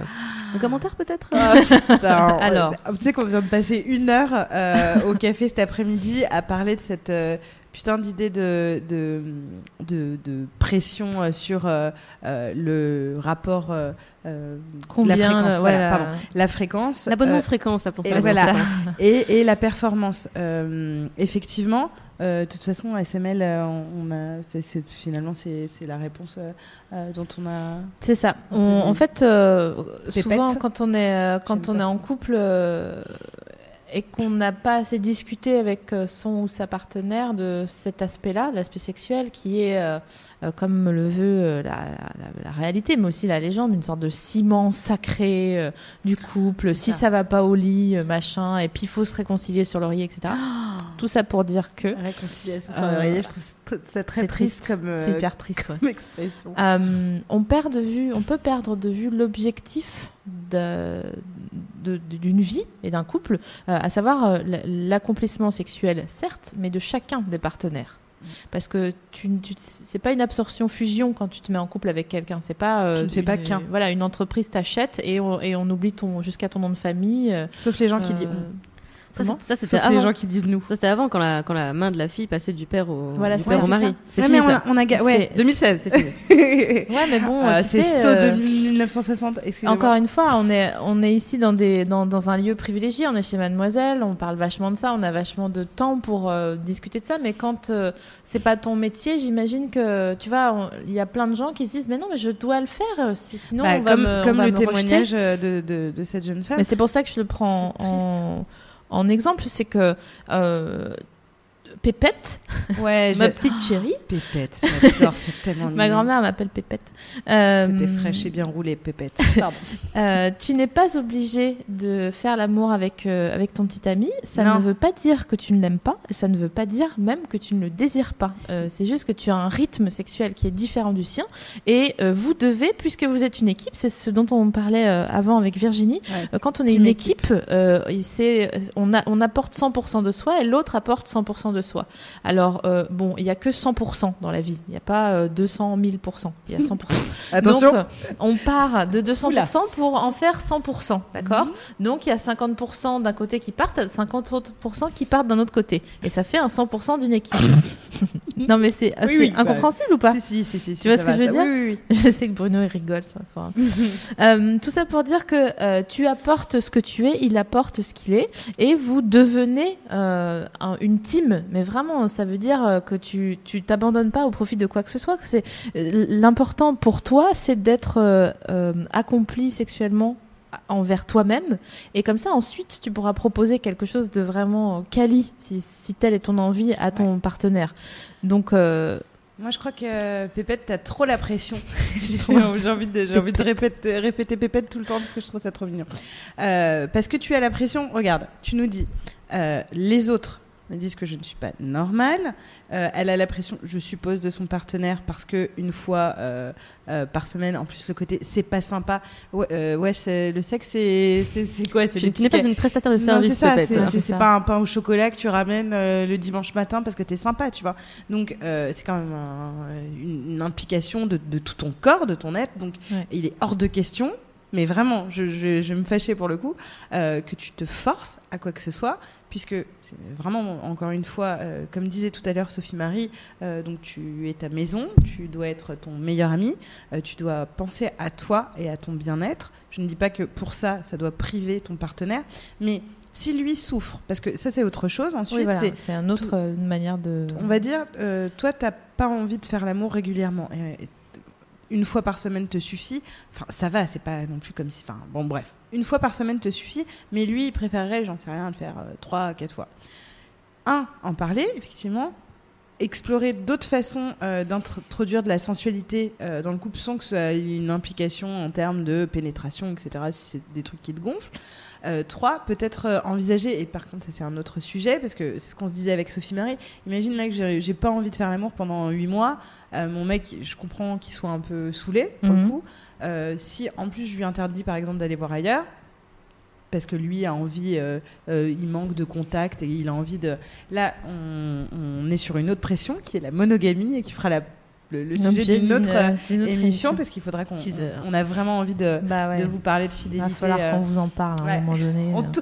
Putain, on s'empêche de le faire. Je pense Ouais, que ça fait depuis longtemps, 10 hein. émissions en disant quand est-ce qu'on parle de fidélité Non, mais on n'était pas prête. On n'était pas prête, là, on est prête. Mais ouais, On mais bien et tu vois, ce truc de, de, de, de pression que, que tu te mets et qu'on te met, c'est une sorte de, c'est encore une fois un problème de performance, quoi. Parce que s'il y avait pas ces trucs de performance, de combien de fois on le fait, machin, bon, et ben, euh, personne te ferait chier. Et surtout, euh, si la personne qui est en face de toi, euh, elle a plus de désir que toi, ben, il y a plein d'autres moyens euh, que toi et euh, ton, tes, petits moyens de, de satisfaire ce désir-là. Alors après, si Surtout- tu veux pas qu'il se masturbe, c'est un autre problème, ma vieille, qu'on a déjà traité dans une dans une autre émission Ouais. sur la masturbation justement. Mais il y a plein d'autres il y a plein d'autres manières de, de satisfaire un désir. Vous a- vous avez pas de responsabilité en fait par rapport au désir de l'autre. Si vous désire, tant mieux, mais ça sera à votre rythme et pas plus euh, et peut-être moins, mais en tout cas pas plus quoi. Et ce qu'on n'a pas dit, c'est qu'il fallait vraiment être son, encore une fois, son propre amoureux, finalement. Oui. Parce qu'on s- on, on se disait, euh, euh, tout à l'heure euh, euh, on a bien sûr, on est en couple, donc c'est cool, mais la personne en face donc est une, entité propre, a ses propres besoins, désirs, envies. On ne peut pas lui imposer les nôtres et c'est frustrant. Ça, je je remets pas en cause le fait que c'est vraiment chiant quand toi tu as envie de faire l'amour, d'avoir quelqu'un en face qui fait. Hum, ah. Bah, Bah, il faut Nah. vérifier avec, euh, avec elle ou lui que c'est pas en absence de désir. Ouais, c'est si ça, c'est pas le cas. Et euh, puis, je bah, pense même qu'il y a, même quand il y a absence de désir, euh, on va dire passager, enfin, voilà, qui disent, bah, franchement, là, je suis pas dans le délire, je suis occupée. On sait euh, effectivement qu'il y a énormément de facteurs qui font qu'on peut ne pas avoir envie de sexe. Franchement, Euh, il y a beaucoup de choses euh, de Les contrariété. impôts, Oh, putain, euh. le fisc, l'enfer, euh, L'enfer. Le diable le- à ta porte. 666, ah bah c'est terminé. Moi, je vais me Moi, il est coucher, je minuit, vais- je peux pas. hein. il y, a, il y a énormément de choses, et, bon, effectivement, des contrariétés, etc. Euh, et puis parfois, juste, t'as pas envie et t'as même pas besoin de- d'intellectualiser de, pourquoi je n'ai pas envie, etc. Donc, à partir de ce moment-là, je comprends la, frustra- la frustration, mais on se disait, on est notre propre amoureux. Tout à donc, fait. euh, la personne en face de soi, elle a une sexualité avec elle-même. À, à vous aussi Voilà. d'avoir une sexualité avec vous-même. En fait, euh, le truc, c'est que euh, euh, être en couple, c'est un plus. C'est pas une, euh, une obligation, un truc. C'est vraiment, euh, il faut être euh, en couple avec soi-même d'abord, je pense. Hein, vraiment, Virginie, je pense que tu me Ah suis bah sur ouais, ce bah, truc-là. Vous êtes, euh, vous êtes vraiment votre propre amoureux. Et ensuite, éventuellement, s'il y a quelqu'un qui veut rejoindre votre bande, très bien, super. Mais euh, c'est pas, euh, vous n'avez pas à lui mettre euh, une quelconque pression pour euh, n'importe quoi. Et, Et la personne en règles. face Voilà. n'a pas à vous mettre une quelconque pression pour n'importe quoi. Clémence, tu voulais. euh, Oui, en fait, j'ai une question sur le, sur le sujet des pressions sexuelles et Mhm. c'est, ça, ça me fascine depuis très longtemps. Euh, on, toute cette pression, elle existe par rapport à une norme, c'est ce qui ressort aussi des questions, hein, je suis pas normale, euh, c'est pas normal, etc. Expliquez-moi comment on a des normes aussi rigides et aussi ancrées dans l'imaginaire collectif sur un sujet dont on ne parle pas jamais. Alors, Ah. moi, moi, je pense que tu, tu veux. Que Tu- je- mais tu ouais, attends, je- tu trouves qu'on n'en parle pas? En fait, je trouve qu'on n'en on parle pas, on n'a pas cette discussion, on n'a pas du tout de cours d'éducation à la sexualité Ah, ou comme ça. extrêmement caricaturaux. Donc tout ça vient d'un imaginaire collectif qu'on s'est construit et de non-dit. Et ça me fascine qu'en fait on ait une norme aussi rigide sur un sujet sur lequel on n'a jamais de conversation euh, ouverte. Alors, en fait, tu as donc libéralisation sexuelle, euh, les années 70, où tout d'un coup on se met euh, à profession de parler et c'est, ça devient même n'importe quoi, tellement c'est genre ouais, on va tous Ouais. baiser, machin, etc. On va tous baiser ensemble, ça va être génial. Et donc, du coup, on met euh, euh, la sexualité euh, au, au- au centre du débat. Tout d'un coup, on se rend compte que ça fait vendre. Et donc, du coup, là, tu as là tout un mécanisme de publicité, de production de fiction qui vient, en fait, abreuver notre culture. Donc, c'est pas quelque chose dont on parle, mais ça devient quelque chose qu'on consomme euh, régulièrement. On voit du sexe euh, dans les publicités, les speakerines, les machins, etc. Donc, tu as toute une évolution comme ça dans les années 80 où tu te prends euh, vraiment, genre, t'as des, dans les années 70-80, euh, des films dans la gueule, mais même des films tout publics où tout le monde est à poil. Après, dans Bah, les années 90, on se dit, oh non, quand même, il y a trop de sexe. Calmo, c'est un. Je sais pas si vous avez vu Calmos, mais c'est un super exemple quand même. Il y a la première scène, c'est une meuf sur un dans un cabinet de gynécologie. Que non, non, non, gynécologie. Non, je m'arrête là, tranquille. Mollo les petits chevaux. Euh, et la première scène, c'est une meuf euh, patte écartée comme ça euh, qui se qui se gratte la fnif. Euh, et c'est c'est c'est un plan séquence de je sais pas deux minutes ou un truc comme ça et c'est une meuf qui attend son gynéco alors que Enfin, c'est quand même. Et après, le thème, y a- ils vont dans un vagin géant et tout. Enfin, on peut pas dire que c'est un truc qui a, qui a commencé à, à s'ancrer vraiment il y, a, il y a quand même une trentaine, voire même une quarantaine d'années maintenant. Et tu Voilà. vois, Clémence, on a euh, donc euh, toute cette euh, euh, hypersexualisation de la, de la société. Par contre, on le prend comme un moyen de, donc de consommation, de faire du fric, de la monnaie, machin, etc. Et on oublie tout l'aspect effectivement éducatif. Donc on abreuve d'images comme ça des gens pendant sur, ouais, sur 20 ans là. Nous on a reçu plein de choses. Puis tout d'un coup on se dit attention attention on va faire de la prévention. Donc quand on commence à parler de sexe, on est sur l'aspect euh, médical et un peu dramatique de le sida, euh, MST, IST, ou une grossesse non désirée, débat sur l'avortement. Donc à partir du moment où la sexualité devient un sujet de conversation, c'est un sujet grave et sérieux. Donc entre les deux, jamais on parle de sexualité de façon... euh, normative pour le coup, de euh, voilà comment ça se passe, euh, Ouais. euh, tes seins poussent, machin, etc. Et c'est pour ça qu'on est vraiment très marqué notre génération euh, par Doc Eddie Fool et la libre antenne, parce que c'était le seul endroit où tu pouvais parler euh, de sexualité euh, sans que ce soit pour acheter, tu vois, des, des trucs, des porn stars qui étaient des vraies stars à l'époque, et sans que ce soit genre ah mon dieu, on va tous mourir, ou tu vas tomber enceinte et tu vas être fille mère. C'était juste des tontons, quoi. T'avais pas envie de les baiser en plus, donc tu pouvais leur parler ouvertement. Non, mais exactement. Et alors, c'est marrant parce qu'on s'est dit, on se serait pas dit ça de Doc Eddie Fool, genre, est-ce que c'était des bons coups? Mais euh, on s'est dit, nous deux, à présenter une émission sur la sexualité, etc., on s'interroge plus euh, en tant que femme sur nos performances sexuelles en disant, ah, disons que les filles, euh, elles parlent beaucoup de cul, donc elles doivent pas sucer de la glace, comme dirait les vieux tontons dans les années 80. Ah, tu m'as pris au dépourvu, carrément. J'ai aussi pris ce Clémence au dépourvu. Je fais un tout petit AVC. Je sais pas toi, Clémence. Deux AVC. Écoutez, moi, je suis là où on ne m'attend pas. Ah, bah. J'ai pas le droit d'éclater de rire dans le micro. Je sais pas ce qui se passe quand j'éclate de rire dans un micro. Internet tombe. Donc, euh, et on, on, se disait pas ça de, Doc Eddie Fool.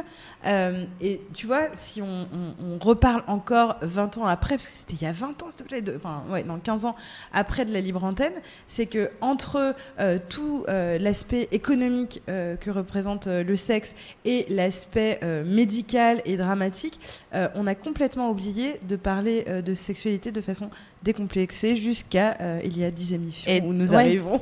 dans les familles, parce que, enfin, je veux dire, dans les familles, dans les jeunes, dans les jeunes foyers, parce qu'on a, par exemple, il y a, je crois, M6 ou euh, une chaîne comme ça qui avait fait des émissions genre les Français le sexe et oui, tout. tout à fait, c'était bon, euh, c'était des vieux darons. Euh, je veux dire, c'est difficile de s'identifier quand t'as 20 piges, euh, tu vois ça, ça donne pas envie. Tu vois le mec qui garde ses chaussettes pour aller aux chandelles, je suis désolée, moi j'y vais pas quoi. Là, j'écoute pas, j'ai pas envie. Donc euh, c'est vrai qu'on se fait une sorte de mission. Peut-être qu'on est con hein, de penser ça, qu'on sert à quelque chose, mais en tout cas on aime, on aime à le croire. Ouais. Euh, bah, ça nous fait venir. c'est ce qui nous fait tenir. c'est ce qui fait que je me lève le matin.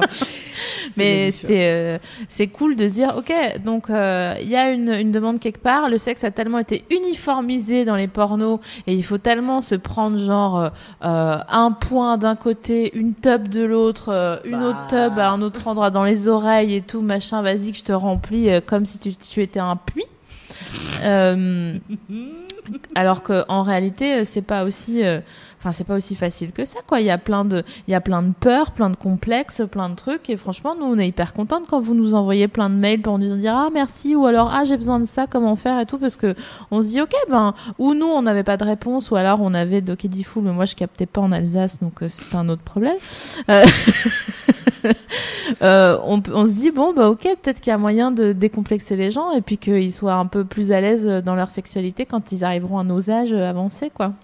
Et euh, on parlait du, du, du couple, et euh, je me disais, putain, c'est une facilité. Les langues se délient euh, vachement quand euh, tu as des repas de, de, couple, machin, etc. Et puis ah, ah, ah, il se fait tard, on a bu beaucoup de, de vin et on en vient toujours à, à, se dire, ouais, en ce moment, je fais pas beaucoup l'amour on va dire, allez, une, fois par semaine. Oh, bah disons que tu as bien de la chance parce que moi, ça fait longtemps, machin. Et tu tout le monde est un, un, peu sur la performance et la fréquence. Ouais. Et c'est un espèce de truc euh, obsédant. Euh, jamais on, on, voilà on regarde nos, nos jeunes années euh, amoureuses en se disant putain mais, te rappelles au début on faisait ça tout le temps et c'est considéré que le sexe, la sexualité est immuable et qu'elle elle va rester figée euh, dans le temps et que ce qu'on était il y a, euh, j'en sais rien, 3, 4 ans ou 10 ans, euh, on sait exactement les mêmes personnes qu'on est aujourd'hui et on ne réfléchit pas plus que ça, on se dit c'est terminé. C'est-à-dire que c'est dans les trois facteurs de rupture, le sexe chez les couples. Tu te dis d'accord, euh, quels ont été les outils ou les, les, solutions mises en place avant d'en venir à la rupture, ben, il n'y en a pas parce qu'il y a extrêmement peu déjà de gens qui consultent. Euh, des sexologues, juste pour se dire, ah franchement, ouais. en ce moment, ça va pas trop bien entre nous au lit, on n'arrive pas trop à se, à se pécho. Parce que quand, euh... un, quand un bras est cassé et mal réparé, c'est difficile de le remettre droit. Faire. Ouais, et Donc, puis tout le temps mal. Et quand il pleut, après. non, mais tu vois ce que je veux dire Quand tu prends de mauvaises habitudes euh, d'absence de, de, dialogue euh, sur le sexe avec euh, ton ou ta partenaire, euh, c'est difficile d'un seul coup, au bout d'un an ou six mois ou deux ans ou cinq ans, de dire ah bah en fait ça, je voudrais qu'on en parle et euh, sans que l'autre ait la pression, sans que l'autre se sente attaqué, déprécié. Euh, donc c'est aussi hyper important et ça, ça serait bien que l'accès au sexologue soit plus facile, euh, qu'on en ait moins peur. Oui, que euh. ça, que ça fasse moins peur. Par exemple, un truc qui est très fort chez les couples, c'est qu'ils parlent de leur sexualité euh, pile au moment où euh, ils allaient faire l'amour et où ça l'a pas fait, où il y en a un qui a fait une avance ou machin, etc. C'est-à-dire encore dans cette espèce de tension où l'un avait envie et l'autre pas. Par exemple, si on parle de, de fréquence, c'est le pire moment pour en parler. Parce que parler avec quelqu'un de frustré ou parler quand tu es frustré, euh, je pense que c'est comme parler, je sais pas, avec un clou dans le pied ou un truc comme ça. C'est vraiment c'est ça, ne va pas, hein. ça ne va pas. Euh, tu n'es pas toi. C'est comme parler bourré ou parler en colère.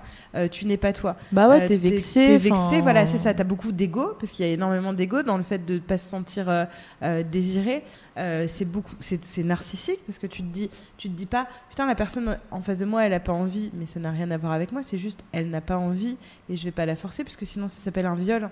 Et ça c'est intéressant parce que on parle des viols conjugaux et de se dire, euh, moi je me force comme disait Pépette. Voilà, c'est ça qui m'a mis en colère, Pépette. Tu dis à un moment, euh, du coup je me force. Non, en fait, enfin, t- t- t- arrête tout de suite parce que arrête, pas- pas parce que je te le demande, mais arrête parce que ça peut être même euh, dangereux pour euh, euh, la- l'idée que tu te fais de ton corps. l'image de, de toi. ouais. C'est-à-dire que là, tu es juste en train de te dire, donc d'accord, je vais m'offrir. Euh, Parce que je suis, je suis pas assez importante pour quand je dis non, c'est non. On dit pas que tu es maltraité ou quoi, hein, non, c'est pas non, du tout le ah truc, non, non, non, pas du tout. C'est entre- toi et toi en fait. c'est ça, c'est elle qui se met dans, ça, dans ça cette va, ça position-là. va jamais, ça va jamais faire euh, revenir de l'envie. Au contraire, ça, Ah ça décroît encore plus Ah, complètement. ton, ton envie de quoi que ce soit. On, on le dit souvent, je crois qu'on le dit dans chaque émission, c'est tellement minutieux euh, le désir. C'est tellement placé à des endroits euh, auxquels t'as pas accès, ou à des endroits inconscients que tu peux pas, euh, euh, que, auxquels tu peux pas accéder comme ça, juste en disant Hum, alors qu'est-ce que je pense de ça? Non, c'est c'est ancré, c'est ancestral. Voilà, c'est depuis que t'es tout petit, machin, euh, des habitudes que tu prends, etc. Donc c'est pas, c'est vraiment pas aussi facile. Donc vraiment, ne, ne vous forcez pas en fait. Vaut mieux se faire engueuler et dire bah en fait je suis désolée mais tu préfères que je j'ai pas envie et que je me force? Donc ça va faire Yeah. une, engue- une engueulade mais l'autre va se dire quoi? Mais ah, ah, mais tu, tu- tu- donc ça s'appelle se forcer. Et donc les gens font vite le rapprochement entre se forcer et se forcer si vous voyez ce que je veux dire. Donc euh, même si l'autre est hyper euh, électrochocuté. Quoi? Coco Pop. Waouh. J'ai mis deux non, non, mots mais, non, mais, non, mais- un seul mot je vais me coucher? Euh, alors, par contre, euh, donc du coup, parce que il y a, là, on a entendu donc euh, la voix de Pépette, je vais le dire douze fois. hein. Non, ça fait 42 fois déjà. Euh, qui nous explique que bon, elle, elle, elle a, elle a pas très envie. Effectivement, se forcer, c'est le meilleur moyen d'avoir toujours pas envie et que ce de soit. moins en moins Et c'est surtout que chaque rapport sexuel est donc genre euh, ben, subi. C'est une corvée, ça devient ouais, C'est une corvée. une contrainte. Euh, euh, donc du coup, ça veut dire que tu habitues ton corps et ta peau à, à- à- à être en contact euh, euh, et que ce soit pas quelque chose d'agréable, mais, euh, mais de, euh, de, voilà, de forcer. de subi. ouais. Donc euh, vraiment, vaut mieux que tu fasses comme tu le dis, tu vois, une fois par semaine, ça te suffit. Mais même si c'était une fois dans le mois, je préfère, je préfère vraiment que tu le fasses une fois par mois pleinement et, euh, et très heureuse de Ouais. le faire. Et même Euh, tu vas plus plus moins sou- Ah ouais, plus c'est moins ça. souvent tu vas le faire et plus souvent tu vas avoir envie de le faire parce que tu vas te rendre compte que c'est toi qui décides. Non mais c'est fou de ma gueule, j'hallucine. Plus moins souvent Ah. tu vas le faire. Je pense que je le waste tu vas plus le rarement, plus cool. Mais euh, Ouais bon ouais, d'accord. Bon, bah, voilà. Madame. Eh, mais Il y en a euh, qui font des études, c'est ouais, tout, ça. C'est tout. Par contre, moi, je voulais parler donc de l'autre côté, des personnes qui sont frustrées parce que j'ai pas envie de les oublier non plus.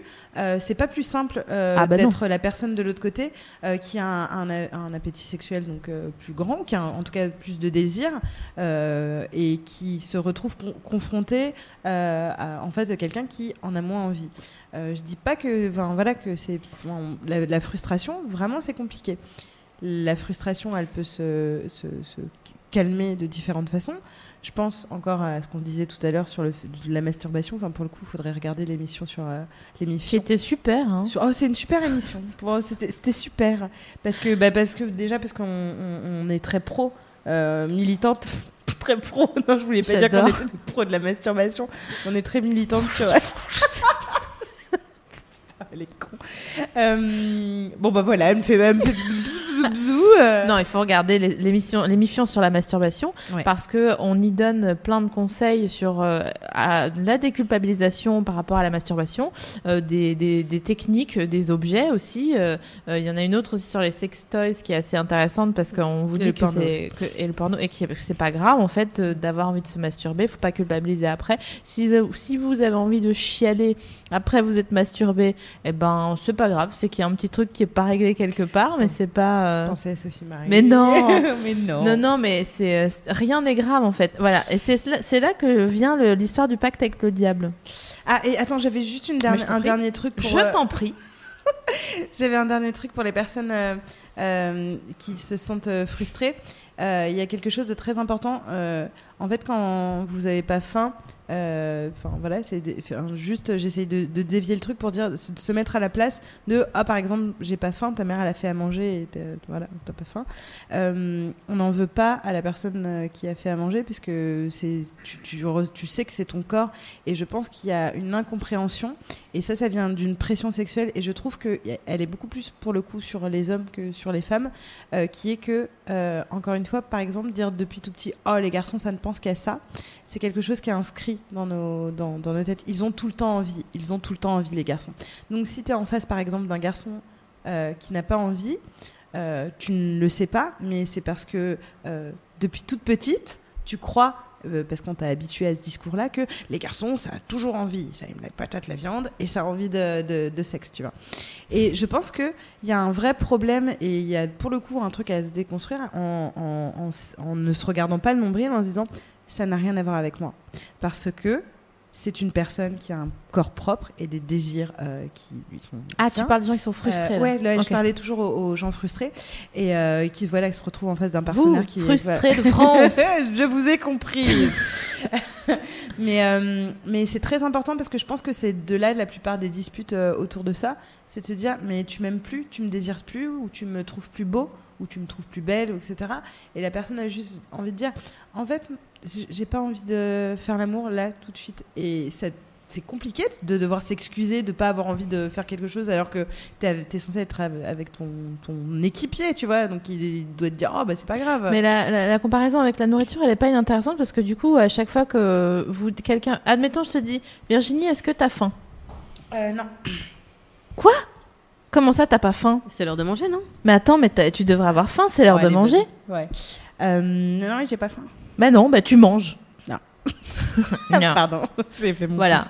Merci. Donc, Ouais. euh, ok, tu manges pas maintenant, mais bah, demain tu vas manger parce qu'il faut bien que tu manges au bout d'un moment. Ah oui, c'est bah, normal. je mangerai quand C'est j'aurai faim. normal, voilà. C'est normal. Eh ben non, j'ai pas besoin de vivre, de manger pour me vivre. Ah bah c'est merde. Ah merde. C'est- C'était la fin de la comparaison. Mais euh, Tu me mets face à mes propres contradictions. Bon, c'est pour ça que tu m'aimes. Et euh, donc voilà, euh, essayer de, de se décentrer, d'a- d'arrêter de, de voir toutes les réactions de l'autre comme si elles étaient un miroir de reproches. Euh, c'est très difficile dans le couple de ne pas analyser et intellectualiser toutes les réactions de l'autre en se disant ah s'il fait ça c'est que Ouais, je suis comme ça. et ça montre que en fait si on est dans ce rapport là c'est qu'on a beaucoup de choses à régler déjà avec nous-mêmes et qu'on essaye de les régler à travers ce que l'autre nous dit mais en fait euh, c'est juste de soi à soi D'où Euh, la nécessité d'être son propre amoureux. tout à fait se masturber Voilà. et euh, on, a, on a parlé du couple, mais on peut un peu parler des célibataires, parce que aussi ils ont la, pression de ouf. Ils ont la pression de. Il faut, il faut qu'ils couchent avec des gens, sinon ça fait trop longtemps et on va les juger. Mais en même temps, pas trop, parce que sinon. euh, ça fait deux ans qu'il oui, voilà. pas fait l'amour. Ou alors, euh, s'ils couchent trop avec des gens, bon bah si c'est des Le meufs, pauvre, ça il va a la être syphilis. voilà, c'est des meufs faciles qui se laissent faire. Et si c'est des gars, c'est des que tard. Enfin bon, il y a toujours quelque chose qui n'ira pas. De toute façon, il y a toujours un pli de travers avec ces gens-là. Donc euh, donc voilà. Donc euh, célibataire de France. Je vous- Pardon. Pardon. Je je fais pas d'imitation, ça ressemble toujours à un dauphin quoi qu'il arrive. Non, il était bien ton. Oh, Ah non, c'est bien, j'aime bien. Mais je crois que tu as déjà fait le dauphin à un moment donné dans une émission. c'est vrai. J'ai une sorte de déjà vu. Ouais, ouais. Bref, Wow. tout ça pour dire que nous pensons à vous et que, euh, eh ben en fait, euh, si vous avez pas envie de d'avoir un, par exemple, une relation d'un soir, un one shot comme on dit, euh, eh ben dites aux- à vos copains qui le font de manière bienveillante, hein, mais qui vous font chier quand même en vous disant euh, quand est-ce que tu baises, eh ben vous leur dites, eh ben mon petit vieux, quand ça sera le cas, tu seras informé. Maintenant, arrête de me faire chier, s'il te plaît. J'en ferai un statut. Voilà, c'est Euh, ça. J'ai J'ai baisé. baisé. C'est génial, c'était génial. Et en parlant de ça, bah, parce que j'ai une anecdote sur. euh, j'ai peur qu'on fasse tomber la caméra, fais attention. Euh, j'ai une anecdote que, j'ai lu sur euh, les réseaux sociaux et je me suis dit, Ouah, c'est vraiment la pression. Un gars qui disait, en fait, ces choses, je suis célibataire, donc je sors en soirée, donc je, je prends un verre pour me détendre, pour euh, voilà, pour oser aborder une meuf ou deux, et après euh, on boit des coups et tout d'un coup je me dis, oh putain, ça commence à marcher. Donc en fait, on va peut-être faire l'amour ce soir. Et je me dis, merde, j'ai trop bu. Et, et si on fait l'amour et que j'ai bu, je vais pas être performant et machin, etc. Et il dit, putain, être bourré et mettre une capote, c'est compliqué. Euh, et tout d'un coup, je voyais tout le truc, euh, de son, son processus en disant, waouh, mais c'est un truc de fou, juste, il va en soirée. Ouais. Et tout le truc qui va mener à peut-être avoir une, relation sexuelle, c'est il va falloir que je la fasse rire, que machin, que si, etc. Et j'écoutais son récit, et déjà j'avais sens que j'étais ah, putain, c'est chaud quand même, euh, toute cette pression qu'on se met, parce que c'est déjà compliqué euh, de, juste d'aborder quelqu'un. Donc si en plus tu te dis ouais mais est-ce que je vais assurer, est-ce que machin, etc. Moi de toute façon je suis euh, souvent à dire, ce que je dis souvent à Sophie Marie, c'est que je, je crois pas aux premières fois. Euh, je crois qu'aux premières fois loupées. hein. Je, je suis vraiment team. euh, bon bah c'est ça va en s'améliorant et, euh, et c'est cool de rencontrer quelqu'un avec qui tu es ultra compatible dès le début, etc. Oui. Mais j'ai l'impression que la pl- plupart du temps, c'est comme un, ouais, un début de conversation. Quand tu apprends une nouvelle langue, en fait, c'est tu parles pas espagnol en deux secondes. Au début, tu dis Hola, me llamo Virginia. Tu vois Donc, euh, Quel tocard. tu, te, tu reposes beaucoup sur la communication corporelle ouais. quand t'as pas les mots. Mais ouais, oui, mais euh, tu sais, tout, on, on- comme nos corps euh, sont tous différents, on parle pas le même langage et c'est cool de trouver des gens qui parlent le même langage, mais c'est pas, euh, si- on n'a pas un signe distinctif de euh, ah ok, il a un grain de beauté, ok, c'est, il est de ma- il est de mon pays, tu vois. Et euh, on parle souvent nous euh, de ah là là, euh, quand on se touche la peau, euh, il peut se passer une alchimie, machin, etc. Mais en vrai, rien, de- enfin, y a- tu vois, il n'y a pas d'épreuve de preuve scientifique qui, qui vient étayer ça. Et c'est surtout que, en gros, la pression, elle vient du, de la nécessité de la performance et de la réussite. Alors qu'en fait, si tu réussis pas, bah, c'est pas grave. Ouais, c'est ça en fait. ça. C'est pas grave. Mais euh, c'est plus chiant. Je sais pas si tu es d'accord avec moi, si, si vous êtes d'accord avec moi les meufs. C'est plus chiant quelqu'un qui, qui rate son entrée, ok et qui s'en excuse pendant trois quarts d'heure Ah, alors ouais, que c'est bon, c'est pas grave. Tu vois, c'est plus, c'est Je suis plus désolée, je suis agaçant. désolée, je suis désolée. Voilà. Tandis que quelqu'un qui dit oups, tu vois, en rigolant. Bon bah voilà, c'est aussi euh, c'est faire montre euh, qu'on s'aime, euh, c'est faire qu'on s'aime soi, je veux dire, euh, qu'on a confiance en soi et que en fait euh, on sait que c'était pas maintenant ou jamais quoi et que c'est pas si grave et que en fait bah tant On qu'on a passé une bonne soirée jusqu'ici, Ouais. c'est ça qu'il faut garder en tête en fait, c'est pas euh, OK, qu'est-ce que j'ai raté et à quel moment? Et alors moi je sais que je suis euh, particulièrement euh, énervée et je crois que j'ai plus la patience pour euh, tout euh, tout le tout le jeu. Donc toute cette pression qui va euh, de la première rencontre bah, jusqu'au premier soir et quand surtout quand c'est dans la même soirée en fait au lieu de se parler on utilise des codes. Genre je peux t'offrir un verre en fait enfin dis Ouais. euh, euh, écoute La euh, parade. j'a- j'adore enfin ce qui se passe ça ça me plaît euh, on parle bien et tout ça te dit on va on va s'asseoir par là et, c'est- et en fait si tu me dis je peux t'offrir un verre mec on est à Paris ça coûte 7 euros bien sûr offre-moi un verre je, je dire non mais juste en fait si ce que tu veux dire c'est euh, cette conversation est intéressante j'ai envie de continuer à parler avec toi dis ça comme ça moi je, moi éventuellement je réponds en disant Eh oui, grave viens on reprend une tournée tu vois par exemple et pourquoi on parle en code comme ça genre je te raccompagne? Écoute ça m'arrange j'ai pas envie de traverser Paris euh, Eh toute ben, seule Parce qu'il y a Je des vais- pages Facebook code de meufs, tu vois, qui existent. et Je- qui- pour ça.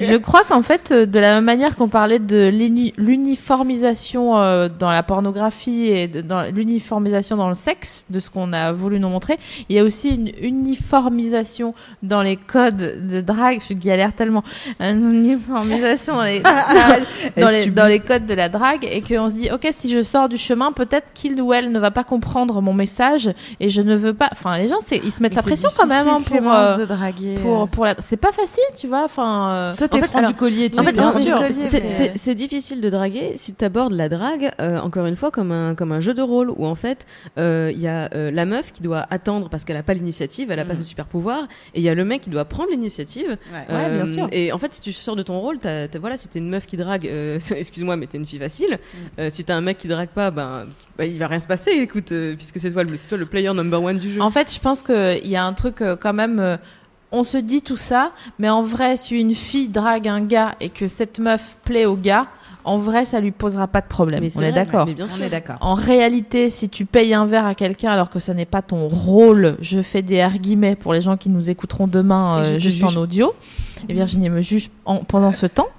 Euh, si tu payes un verre alors que t'es pas censé le faire parce que soit t'es une meuf, soit machin, je sais pas quoi, et ben si la personne qui est en face de toi, euh, tu lui plais, ça va pas lui poser de problème. Donc c'est vrai que t'as raison euh, d'appeler ça un jeu de rôle et peut-être qu'on peut aussi donner un conseil ce soir qui est d'arrêter de vous mettre la pression sur ce jeu de rôle qu'est la drague. En réalité, c'est juste une question de est-ce que cette personne est sympa, est-ce que j'ai quelque chose à lui dire? Ou bien juste est-ce que je la trouve bonne et que je veux m'en faire un trophée? Après l'avoir baisé pour le raconter à mes copains.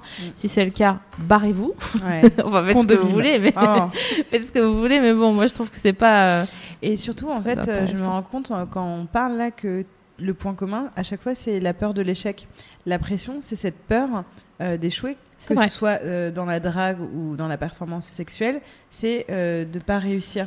Et, euh, et donc du coup, euh, bah, ça c'est simple, hein, une société euh, compétitive où tu dois être euh, le plus fort, le plus beau, la plus bonne, la plus mince, le plus machin, etc. Donc toujours de la pression et de dramatiser à ce point l'échec, alors que je pense que en fait quand ça, le sexe parfois ça marche pas et c'est pas grave. Mm. Euh, un couple, bah, parfois ça marche pas, c'est triste, mais c'est pas grave. Enfin, il faut replacer euh, la gravité.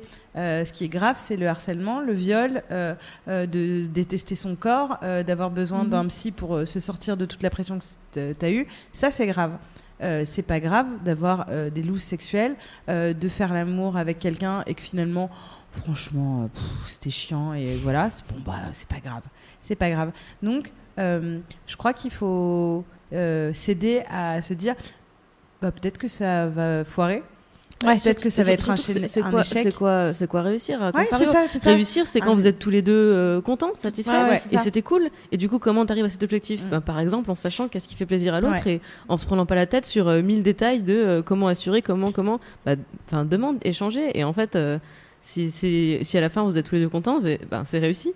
Et ce sera une expérience. En fait, en gros, c'est ça, que ce soit un échec ou une réussite. En gros, tu accumules juste des points d'expérience pour quand tu seras plus vieux. C'est des points d'expérience et il y a aussi un truc, tu sais, ce que je te parlais tout à l'heure du- de l'aspect manichéen de, des, des choses dans la vie.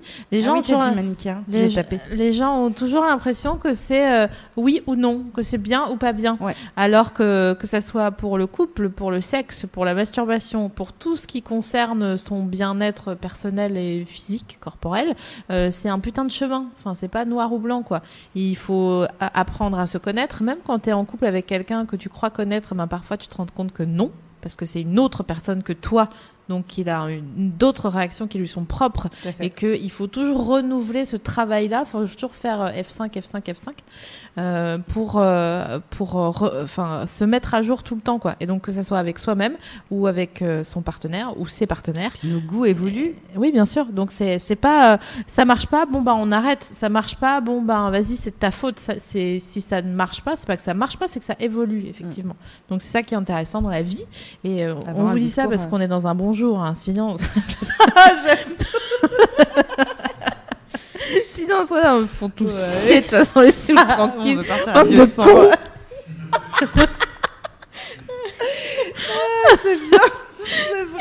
Il y a le casque qui m'a chauffé la tête. Faites chier, de toute façon. Rien qui marche. Cette turne de merde. Euh, On s'égare. Oui, on s'égare, mais c'est pas grave parce que euh, on va parler de parce qu'on était sur euh, des recherches de solutions, des petites choses qui pourraient faire que on se mette moins la pression. Donc déjà, on a parlé donc du langage, de, voilà, de parler de mauvais coups, etc. On parlait aussi, bah, là, à l'instant, de cette peur de l'échec qui est que, en fait, vraiment, c'est pas grave euh, de foirer et c'est pas grave euh, euh, si justement c'est les premières fois euh, ou si tu fais l'amour avec quelqu'un, bah, c'était pas aussi ouf que prévu. si la personne, elle te plaît vraiment, bah, vas-y, retente et puis tu verras bien. Euh, encore une fois, on, on est sur les pressions. Ouais, c'est pas, Et, euh, c'est euh, pas une fois ou rien, quoi. Ah non, mais putain, c'est ça, À moins que vous ayez payé. Ouais. Auquel cas, euh, Voilà, non mais c'est ça, t'as l'impression d'avoir les- les- l'espèce d'épreuve de mort subite, tu vois. Où, grave. euh, il faut que ça marche. Mais pour ça, pour que ça soit dé- déculpabilisant, décomplexant, il y a quelques us qu'il Ouais. faut abandonner. Euh, Je vais te usser. Euh, coutumé. notamment. Ouais, vas-y. Non, Ah non, toi, t'es coutume. Moi, je suis coutume. Toi, t'es coutume. Ah ouais? Ah, moi, je suis. Viens, enfin, brotate. ouais, grave.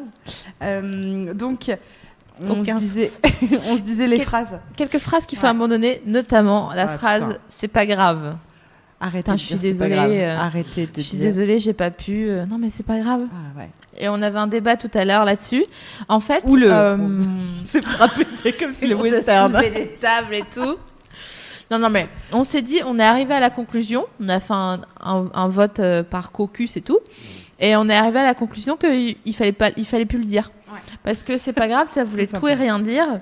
Et que, euh, à la place de c'est pas grave, il faut dire euh, vraiment ce qu'on pense. À savoir, soit, ben, c'est chiant, mais on s'en fout. À savoir, mais ça va. À savoir, si vous avez envie de dire, est-ce que c'est de ma faute? C'est hyper cliché. Et vraiment, je pense que je vous mettrais un, un petit pignon sur le nez comme ça si j'étais en face de vous. Mais si vous voulez dire, est-ce que ça a trait à moi parce que vous n'êtes pas sûr de vous et que sur le coup, vous avez besoin de vous rassurer, que vous savez que vous allez peut-être plus jamais revoir la personne et que vous avez besoin de ce moment-là, ben faites-le. Ou alors, quel- quoi d'autre comme euh, euh, c'est chiant, mais on s'en fout, euh, c'est moi. Non, c'est pas toi. Ça- C'est toi qui as fait la vaisselle. Ah. pas- C'était pas cette phrase-là. On se disait aussi dans les phrases, parce que euh, en fait, une phrase, ça peut te traumatiser euh, sexuellement. Euh, moi, j'en ai eu une une fois et ça m'a ça, ça m'a ça m'a keblo ça m'a ça m'a vraiment keblo. Mais en fait, nos mots sur la sexualité, elles sont, ils sont pas anodins parce que à cause de cette pression. Euh, donc, faut faire très attention. Est-ce qu'on se dit genre, oh, t'étais pas en forme ou en ce moment, machin, etc. C'est des, c'est des, pas enfant. Alors, mamie, non mais c'est des choses, euh, c'est des choses genre je te sentais pas devant ou t'es sûr que t'as, enfin tu vois, genre euh, remettre en question la sincérité d'un orgasme, etc. De t'es sûr que t'as joui de machin, etc. Euh, c'est très agaçant. Euh, c'est comme quelqu'un qui te demande toutes les cinq minutes, ça va quand tu fais l'amour ou des trucs comme ça. C'est des choses qui peuvent être agaçantes, donc faut faire attention qu'on utilise- excusez-nous, puisqu'on a une private joke. Euh, donc, faire attention aux phrases. Attendez, c'est moi qui reprends. Ok, donc, euh, phrase de culpabilité. Regarder. Euh, elle est bonne, donc elle doit être bonne. Euh, ça, c'est vraiment. J'insiste là-dessus parce que j'ai été très choquée. J'avais jamais entendu ce, ce discours-là et je me suis dit, putain, je pense à toutes les bonnes de France. Vous aussi, euh, je, je vous regarde et je me dis, putain, c'est un petit peu chaud. J'ai eu le témoignage d'un mec qui m'a marqué sur un forum qui disait. Euh, en fait, euh, moi, ma pression, ça vient du fait que je suis noire, donc je suis censée et, que je fais du basket, voilà. Et donc, du coup, je suis censée avoir un énorme pénis et je suis censée être une brute qui va réussir à soulever euh, les nanas. Et donc, en fait, c'est très relou. Et je me dis, oh, c'est un truc. Et, des dunks- et faire des dunks, effectivement. Et, euh, et donc, du coup, tu te dis, ah oui, parce qu'on a, on, on a même pas dit qu'on avait un petit. On a, on a un petit invité euh, surprise, on a Nicolas Bernot Ouais. dans les il studios. est euh, dactylo, garde du corps, vigile. pour vous ce soir. Voilà. Il est là. Oh là là. Et donc du coup, euh, ce, ce mec m'a un peu ému parce que je me disais, ouais, c'est chaud, tu sais, tu t'arrêtes pas de faire des, des, des blagues. euh, Enfin non, enfin moi perso, j'en fais pas, mais t'as entendu beaucoup parce que si t'étais dans les années 90, euh, euh, t'as entendu beaucoup de blagues sur oh, les, les blagues, ils ont des grosses bites, machin, etc. En fait, c'est devenu tellement ancré euh, dans le truc de se dire, ok, donc le mec disait, soit les meufs ont peur que je les démonte. Donc, euh, alors qu'elles m'ont même pas vu toute nue, elles se disent non, non, je vais pas aller regarder avec lui parce que il va me sortir un truc. euh. et il disait donc tous les trucs de poutre, de machin, etc. Et je me suis dit, ah, c'est pas inintéressant euh, de d'essayer d'enlever tous les clichés. Euh, qu'on a sur les gens de euh, cette personne parle beaucoup de sexe donc du coup elle est très sexuelle. Cette personne qui dit rien forcément c'est une sainte nitouche. Cet homme qui a la peau si sombre doit avoir une énorme poutre. Euh, cette femme qui machin. Et, et donc du coup ça c'est des, des trucs qu'il faut un peu pour le coup déconstruire et, Ouais. et se nettoyer comme ça. Je voudrais parler des règles aussi rapidement. oui et des poils aussi. Des règles et des poils. Euh, parce que c'est en fait euh, la, dans l'émission de la semaine dernière, euh, il y avait Navo et, euh, et Mircea qui Bra. parlaient du, de, de, de- de- des pressions genrées. Euh, donc voilà, que les filles avaient un budget et un temps alloué qui était beaucoup plus important avant un date. Donc parce qu'il fallait qu'elles s'épilent, qu'elles se maquillent, qu'elles se préparent, alors que le gars il arrive avec son caleçon et son du matin du matin et puis voilà fin de l'histoire quoi. Donc euh, du coup euh, la pression concernant euh, votre préparation physique et votre condition, à savoir est-ce que euh, si vous êtes épilé c'est et pas épilé c'est grave? Bon ben vous avez la réponse dans la question. Hein. La réponse est non, ça n'est pas grave évidemment. alors tu dis ça comme ça mais en fait euh, réinsistons parce que pour nous Ah, mais oui, c'est j'y c'est viens, normal c'est vraiment Non, en plus Ce pour moi, pour moi c'est pas c'est pas c'est- c'est c'est nouvellement normal. Ouais. Alors que Mais, mais en euh, fait, tu vois, ça c'est un truc de ouf parce que alors, moi, par exemple, euh, je me suis épilée euh, le, le- la première fois, mais genre, mais extrêmement tard, genre à 21 ans, parce qu'avant vraiment, je m'en battais la race de ouf. Et le truc, c'est que en- sans ayant jamais regardé un seul porno et juste en même en laissant mes poils euh, dépasser à la piscine, je m'en fous, je savais que la mode était à l'épilation euh, ticket de métro et intégrale. Alors que, expliquez-moi comment je savais ça, alors que vraiment, je n'avais, je Oh, faisais pas de sport l'air, collectif, je hein. le voyais partout. C'est partout Et moi, ça, euh. me- ça me, ça mais si, tu sais, tu, mais tu sais pourquoi Bah, euh, imagine, un, un truc tout con, euh, les publicités. Euh, tu Ah, sais, ces ça. publicités Koukaï, on voyait des hommes tout petits avec une tondeuse sur euh, le maillot de bain d'une meuf. Je sais pas si vous. Non, bon, je suis vieille. Bon, bref, c'est pas grave. Vous voyez pas? Il y avait un, un mannequin, donc un gros plan de, de, de bikini. Et en tout petit, il y avait un homme qui tondait. Euh, le côté de, Ah, ok. de- de- du, du maillot. Bon, c'est pas grave. oui, donc tout Ah, ça ça pour dire marqué. que c'est c'est hyper euh, Oui, c'est marqué quoi. Alors Non, ça, mais c'est- partout, non, mais c'est- partout. Donc C'est- je recevais des petits messages subliminaux. Ah ouais, comme mais ça, que très tu voyais même pas. Ok, d'accord. Et c'est ça, c'est en ça que je te disais, tu sais, les, les femmes euh, qui rient, machin, les trucs comme Mhm. ça, c'est que ou ah les garçons ça pense qu'à ça, euh, c'est des phrases comme ça toutes petites qu'on entend, mais tellement que on se construit déjà une propre idée de ce qu'est un homme ou une femme et de sa sexualité avant même euh, de, de savoir dire bonjour. Et alors, euh, concernant cette pression-là sur les poils, euh, bon, je, on va pas vous lâcher comme ça en disant, bah non, c'est pas grave si vous n'êtes pas épilé. Voilà, on va quand même vous donner quelques quelques pistes. Euh, admettons, vous arrivez à un date et ok, euh, tout se passe euh, selon le plan euh, précédemment, euh, voilà, euh, ébauché, et euh, il, arrive que au moment où vous êtes euh, vous allez vous, êtes sur le point de de vous emballer avec votre partenaire. Bon bah très bien. Celle-ci ou celui-ci te dit Ah, dis donc, t'es pas épilé. Euh, ce à quoi vous pouvez répondre Ah, bah, dis donc, ma petite vieille slash mon petit vieux, j'espère que toi, t'es vraiment impeccablement épilé. Euh, Je vais vérifier le chiffre. Voilà, c'est ça. euh, tout de suite. Tous Tu, tu peux. Non, mais bon, le voilà. c'est sûr que- pour euh, les personnes. Enfin, je veux dire, euh, je, je vous dis ça, mais euh, je suis la première à pas trop aimer, voilà, avoir des poils et tout. Mais en vrai, je crois qu'on s'en fout. C'est une, une vidéo de euh, Solange, Solange te parle, qui était super euh, sur les, je sais plus, ça parlait des meufs. euh, Qu'est-ce que c'est que qu'être féministe ou un truc comme ça. Bref, euh, que moi j'ai adoré. Je, je crois que vous l'avez La pas aimé Si, si, si, si, les avis étaient partagés. Il y avait Ok, des gens super. qui pas, mais... euh, qui disait mais prenez en fait le moins de temps possible pour euh, ces, euh, ces postes-là de, de votre quotidien, à savoir s'épiler, machin, hein, s'habiller. Euh, bon après vous faites ce que vous voulez, mais je trouve que c'est pas inintéressant cette euh, démarche de se dire c'est quoi en fait euh, c'est pas ça l'important, l'important c'est ce que j'ai à proposer et pas euh, comment, enfin l'image de, de, de moi. On revient au sujet tout à l'heure. Mais alors moi, mon maîtresse, Mhm. juste parce que ça peut paraître euh, culpabilisant de dire euh, non, on fait passer, etc. En fait, si tu, re- si tu ressens du plaisir à t'habiller, bien ou à sûr. te maquiller, voilà, ou à sûr. euh, moi, par exemple, je sais que ça fait partie des, des moments euh, de ma journée où, euh, où, où je me dis ah ça fait du bien, je pense qu'à ma, ma gueule, c'est pour ça que j'ai une petite coiffeuse où, je, Oui. où je joue mon machin, etc., où je me maquille. C'est euh, le temps que je prends pour moi, euh, tant que c'est pas un, passage obligatoire parce que je de- dois voir cette personne.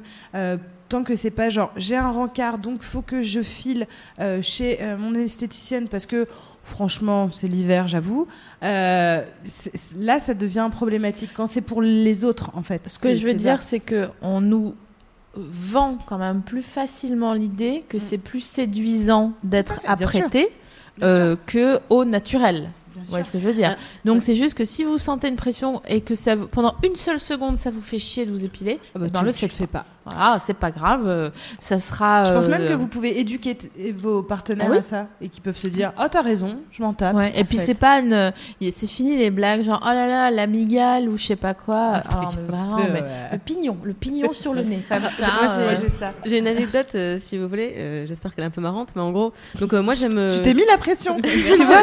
Ça c'est c'est écoute j'ai cette bite là j'espère qu'elle est plutôt pas mal. écoute. Alors, oui, oui, ce que je viens de dire.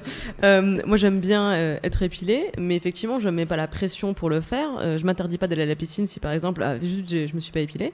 Et donc, par exemple, euh, l'année dernière, je me suis cassé les deux poignets. On s'en souvient peut-être, Internet. Oui. Et, moi, je- je et quand je suis revenue à Paris, euh, mes premières soirées, j'avais pas encore été chez l'esthéticienne. J'avais pas de force pour arracher des bandes de cire, donc Ouais. laissez tomber. J'avais deux mois de poils. Vraiment, on était très très bien fournis. et il y a une soirée, je rencontre un charmant jeune homme avec qui ça se passe plutôt bien. Et je sens qu'il est tout à fait prêt à ce qu'on on aille euh, passer la soirée ensemble pour plus si affinité. Et donc là, en fait, euh, moi, ça me gêne pas en fait d'être extrêmement velu à ce moment-là, mais je me dis, le mec, il sait pas que je reviens de deux mois euh, en friche, donc je vais juste être réglo et lui dire au cas où. Et je lui dis vraiment comme ça. En fait, euh, bah écoute, tu me plais, si ça te va, on, on s'en va. En revanche, Tu es mon je te préviens, je te préviens, je ne suis pas épilée et ça fait plus de deux mois car j'avais des plâtres. Et là, en fait, eh ben, il a fait euh, ah. Mais euh, sinon j'ai des rasoirs chez moi et je fais alors non moi je me rase pas parce que j'aime pas ça donc moi c'est j'épile ou pas donc ce soir je vais pas m'épiler vraiment donc c'est je sais je suis pas en train de te demander ce que tu veux Ouais. Pour, pour- grave. pour toi je suis en train de te dire je suis poilu à prendre ou à laisser qu'est-ce qui se passe? Il a laissé Ah ouais, Non. tant pis pour lui c'est trop marrant. Tu m'étonnes. C'est trop marrant. Incroyable. Voilà Je mais en suis fait un moi peu je suis, moi je suis contente de moi il est là en ce fait, soir, vraiment. on l'a ligoté, on l'a ramené ici. Je. C'était donc Nicolas. c'était pas Ah, Ça aurait été la belle soirée. Ça aurait, ça aurait été la. Ah, moi, bah, je- moi, écoute, je suis euh, extrêmement satisfaite en fait de la façon dont, dont ça s'est déroulé. Euh, parce que je pense aussi que c'était la première fois que, que j'étais certaine de ne pas être gênée par mon propre corps, Mhm. que j'étais certaine de ne pas être gênée par le fait d'amener le, le sujet, et qu'en fait, euh, je me suis pas senti mal quand il a dit genre ah bah, non désolé, je me suis pas dit ah merde, je me suis dit ah t'es con, Ouais, ouais, t'as bien fait. je, je l'ai pas dit parce que je suis Non, une gentille personne et que je me suis dit bah en fait s'il a pas, Tant pis, si oui. pour lui ça lui convient pas, bah je respecte, c'est pour ça que je lui demande. Et de mon côté je me suis dit ah ben ah bon c'est plus important pour Ouais. toi que j'ai le la glabre Incroyable. plutôt qu'une bonne soirée, d'accord. Une fois, j'ai fait l'amour. Bon, c'était vraiment, c'était vraiment genre anecdote d'enfant. Une fois, j'ai fait l'amour. Non, mais j'ai euh, eu un partenaire qui était euh, épilé intégralement. Euh, donc c'est plus rare euh, chez les hommes qu'il y ait vraiment pas de. Il n'y avait plus de sourcils aussi. Oh mais non. On parle des parties génitales. euh, Génitales non, génitales. Scandale. Et euh, j'ai été très surprise. Je pense que j'ai dû faire la même tête qu'un mec qui aujourd'hui euh, découvrirait un, un sexe de femme euh, euh, à la mode 80. Mm. Euh, Jungle Fever. Exactement, Jungle Fever de Paco Rabanne. Bon, bref, et du coup ça m'a un peu un peu troublée et je me suis dit ah je, je crois que j'aime un peu les poils et euh, je peux comprendre tu vois que hum, un partenaire en face puisse avoir des goûts euh, et on- surtout je, je veux vraiment pas culpabiliser les filles qui aiment s'épiler et qui ont envie de continuer à s'é- s'épiler et, et de dire vous êtes vraiment pas féministe de continuer à vous épiler pour les hommes etc Pa- parce, parce que pas du tout Mon- cas et même ton cas aussi c'est que Ah oui, non, on moi aime j'a- bien être j'aime sans, bien ça. sans mais- poil. Je, trou- je trou- je trouve les jambes plus douces euh, pour le coup. C'est plutôt euh, pour le make-up et le, la préparation, le, la- le- budget euh, et tout, alors que, enfin, vous savez, vous nous voyez, euh, on aime bien se fringuer et tout. Je vois pas de côté. Euh, mais euh, c'est vrai que ça rend un peu ouf en fait de se dire, euh, ok, dans cette partie, dans ce poste là, combien il y a pour moi pour me faire plaisir parce que j'ai vraiment envie de m'habiller comme ça et combien il y a pour la représentation ok je vais à cet endroit là j'ai besoin de telle tenue parce que c'est un peu, un peu le délire de cet endroit etc parce qu'en vrai Enfin, je crois que la, la question se pose quand même. Et là, et on parle de, de sexe évidemment, donc on parle des pressions sexuelles, mais on parle aussi des pressions qui mènent aux pressions sexuelles, donc notamment celle-ci. On voulait parler de règles aussi. De règles, tout à fait. Euh, c'est euh, Euh, quid. Quid de la pression euh, euh, on, on a des relations sexuelles avec ses règles ou pas? Oui. Alors, euh, Enfin oui, euh, je réponds pas pour mon cas. Ouais, mais ouais. oui, oui. En fait, euh, ce qui est, on en avait parlé euh, rapidement dans une autre émission où on disait que le, le seul truc chiant, c'était que tu étais un peu à vif sur tes parois ouais, et que fait. donc tu étais plus Sensible. sensible, à notamment euh, soit des petites MST ou alors à être avoir des cas, petites lésions, des IST, voilà. ouais. Et des mycoses, des trucs comme ça. Enfin bon, bref, des trucs pas cool, quoi. Mais sinon, il n'y a aucune contre-indication à faire l'amour avec ces règles. Sauf que, bon, ben, ça se fait pas trop. Euh, moi, ça me dérange pas. Au contraire, j'aime bien ça. Euh, souvent, mes partenaires n'ont pas aimé ça, donc euh, bon, bah voilà, je vais pas, je vais pas non plus mettre la tête dans le seau, tu vois, je vais pas. Mais dans la cup. mais euh, surtout, ne vous laissez pas shamer. En tout cas, euh, si vous êtes avec votre gars. Je, je réagis genre non, non, non, ça va, oui, et Non, stop. non, mais en fait, euh, les garçons sont un peu, ils sont pas habitués à avoir du sang. eux, enfin, nous, on est plus habitués à avoir du sang que. Et qu'eux. c'est- pas Et- parce que c'est des chochottes, etc. Machin, Non, etc. non, pas du tout. C'est juste juste que- qu'ils ont pas leurs règles, quoi. Voilà, on, on se rend pas compte, mais nous, on est coutumière du sang euh, depuis qu'on a 14 ans, tous les mois. euh, Il y a tout, enfin, il y a du sang dans notre vie, c'est comme ça. Ouais. Et, et eux, ils C'est ont du plutôt sang rassurant quand ils se coupent euh, la main.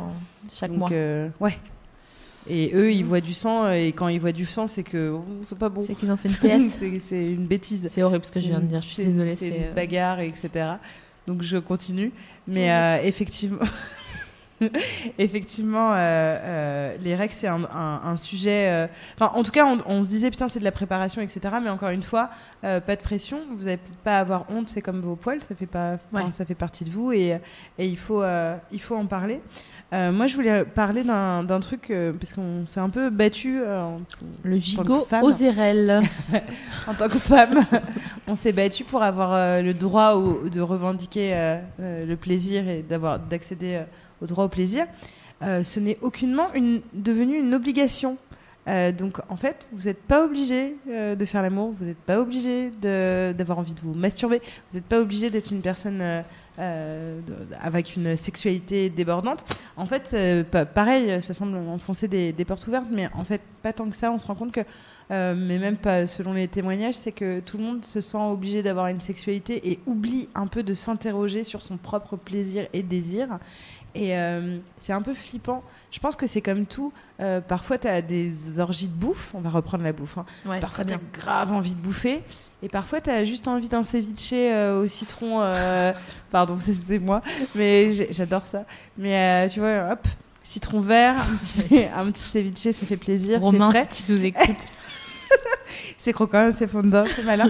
Mais c'est personne n'a toujours la même le même appétit sexuel. Ce n'est pas vrai, ce n'est pas possible en fait. Donc parfois on a des périodes fastes où on a vraiment très envie. Parfois on n'a pas du tout envie. Euh, on, on va pas chez le médecin, on flippe pas euh, quand euh, en ce moment j'ai un petit appétit. Donc c'est pas grave. Ou en ce moment, j'ai pas de rhume. Ou- Non, mais c'est ça. C'est, il n'y a, y a- y a pas de problème à avoir. On s'est battu effectivement pour avoir le droit de, de faire ce qu'on veut de notre corps et de jouir comme on veut, mais on s'est pas battu pour euh, être obligé de faire quelque chose Ouais. sexuellement de ce corps. Donc vous pouvez ne pas faire l'amour pendant un an, deux ans, Ouais. si ça vous change, ou jamais. C'est pas grave. Euh, vous, a- vous pouvez, euh, voilà, euh, comme Pépette, avoir envie euh, que une fois par semaine et que ce soit pas que, enfin, de dire déjà que, c'est induire que c'est pas beaucoup. Donc, je vais reprendre ma phrase, d'avoir envie de faire l'amour une fois par semaine. Euh, c'est euh, ta fréquence, c'est ton appétit et, euh, et, et c'est hyper important voilà, de, de se dire qu'il n'y a, il y a pas d'obligation et que, encore une fois, il faut replacer l'envie et le désir au centre plutôt que la sexualité. Et je reprends donc ma phrase. Plus, moins vous aurez envie, plus vous aurez envie. ça m'a rendue heureuse. Je suis bien reçue. Voilà.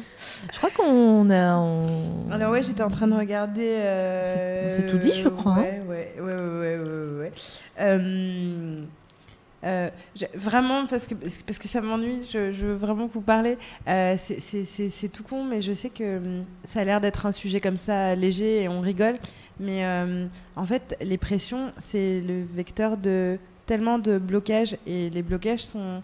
Euh, enfin, de la frustration, de la honte, de la gêne, qui sont des choses qui ont des impacts sur tout le reste de votre vie. C'est-à-dire qu'on s'en rend pas compte comme ça, mais la sexualité, euh, quelqu'un d'épanoui, on le dit souvent, putain, elle est épanouie, ou euh, quelqu'un de pas épanoui, on va dire qu'il est mal baisé. Euh, donc, euh, c'est pas si anodin que ça de se dire que travailler sur la pression, en commençant d'une part par ne pas s'en mettre à soi, mais de faire attention de ne pas le faire insidieusement sur les autres, euh, que ce soit sur euh, euh, notre partenaire, mais aussi sur nos amis, en leur demandant absolument les anecdotes, les machins, la Ouais. performance. Est-ce que c'était un bon coup? Est-ce que machin? Est-ce que est-ce que si Est-ce que tu ça? lèches des coins de lit c'est ça. Je trouve que c'est hyper important parce que euh, ce qu'on a envie, c'est que vous soyez heureux. Et pour être heureux, il faut être en phase avec soi-même et amoureux de soi. Euh, et pour être amoureux de soi, faut un peu lâcher prise et se dire voilà, je, suis cette personne. Cette personne, c'est peut-être pas une personne qui va baiser comme dans euh, les pornes. Euh, cette personne, c'est peut-être quelqu'un qui qui va pas être attiré par toutes les per- enfin tu, tu vois, bah, qui va pas être facilement attiré par quelqu'un sexuellement. Ou alors cette personne, c'est quelqu'un. Enfin voilà, déjà apprendre à vous connaître. Euh, essayer de pas mettre euh, la pression et de parler en toute euh, bienveillance de, euh, de tout ça. En tout cas, nous, on est là avec SML pour, parce qu'on vous répond sur la page de l'émission, donc n'hésitez pas. Mais, mais vraiment, détendez-vous et essayez de, de vous connaître à fond et de vous dire, je suis comme ça et de toute façon, ça va durer euh, en moyenne jusqu'à 90 ans, voire Eh oui. 100 ans. On va, on va dire 100 ans. Euh, donc euh, le mieux, ce serait que je m'entende avec moi-même. On verra les autres, ce serait cool, mais d'abord moi-même. N'hésitez Voilà. pas à vous aimer. Oui. Ah, ça va être notre, euh, notre credo de, de Notre de marque de 2016. sport. Ouais. Ah ouais. Voilà, voilà. Merci, Euh, merci à toutes et à tous a d'avoir une- euh, d'avoir suivi cette, cette nouvelle émission. La prochaine fois, on parle de déclic sexuel. Euh, si vous voulez déjà réfléchir euh, ou nous envoyer des témoignages, on, on serait ravis. Euh, on invitera Aude GG. Au GG. Euh, Et c'est le 1er mars, je crois. Ouais, je crois que c'est ça. Mais on, on vous le redira sur les réseaux. Ce qu'on entend par déclic sexuel, c'est le moment dans votre vie où vous avez eu des révélations qui ont changé votre sexualité. Donc en fait, c'est beaucoup plus large que ça en a l'air, parce que ça peut être une révélation sur tout simplement j'aime le sexe. Euh, Il y a beaucoup de gens qui, euh, qui se disaient ouais bon euh, qu'ils le faisaient comme ça et qui tout d'un coup sont tombés sur un partenaire ou une pratique qui ont dit ah mais putain mais en fait j'aime vraiment ça mais ça peut être aussi un déclic sur un, une, Une orientation. une orientation voilà merci je suis là, t'inquiète. euh, sur le premier orgasme, sur un tas de choses. Enfin, en tout cas, ce moment où vous avez senti dans votre vie sexuelle que, que, que- que vous aviez passé un boss de fin de niveau et que vous arriviez euh, euh, au bonus. Ouais. Euh, donc, euh, on va parler de ça avec notre petite chérie Aude GG. Donc voilà, t'as un dernier mot de la fin, euh, GDB. Non, je suis hyper contente d'avoir euh, commencé cette année 2016 le 16 février euh, avec euh, une, une nouvelle émission. Je voudrais remercier Clémence. Oh, Qui bah, était là pour nous ce soir. vous. Ça, fait- ça me fait Euh, C'était plaisir. d'être là. super. ouais, c'était hyper cool. Notre homme de l'ombre, euh, Nicolas Bernot, Merci. C'est bon, t'as tout noté, Nico? Greffier. Merci à tout le monde sur, euh, sur ouais. le forum et sur le chat. Vous avez été adorables. Euh, je suis désolée, c'était un peu nouveau l'installation et j'ai pas été aussi réactive que d'habitude, mais Ça filme euh, on vous... ça file toujours pour l'instant. mais On n'a pas encore dit au revoir officiellement. Ouais. On dit au revoir officiellement alors Merci à Merci tous. à toutes et à Bisous, tous de nous avoir bisous. suivis. Et merci pour vos mots et vos messages. Et euh, vous êtes bien trop mignons. Oui, c'est vrai. Euh, Et au, et au arrête pas de 1er la- mars pour euh, OGG, déclic sexuel. Oui. Voilà. Bisous. Bisous. Allez, salut, bonne soirée.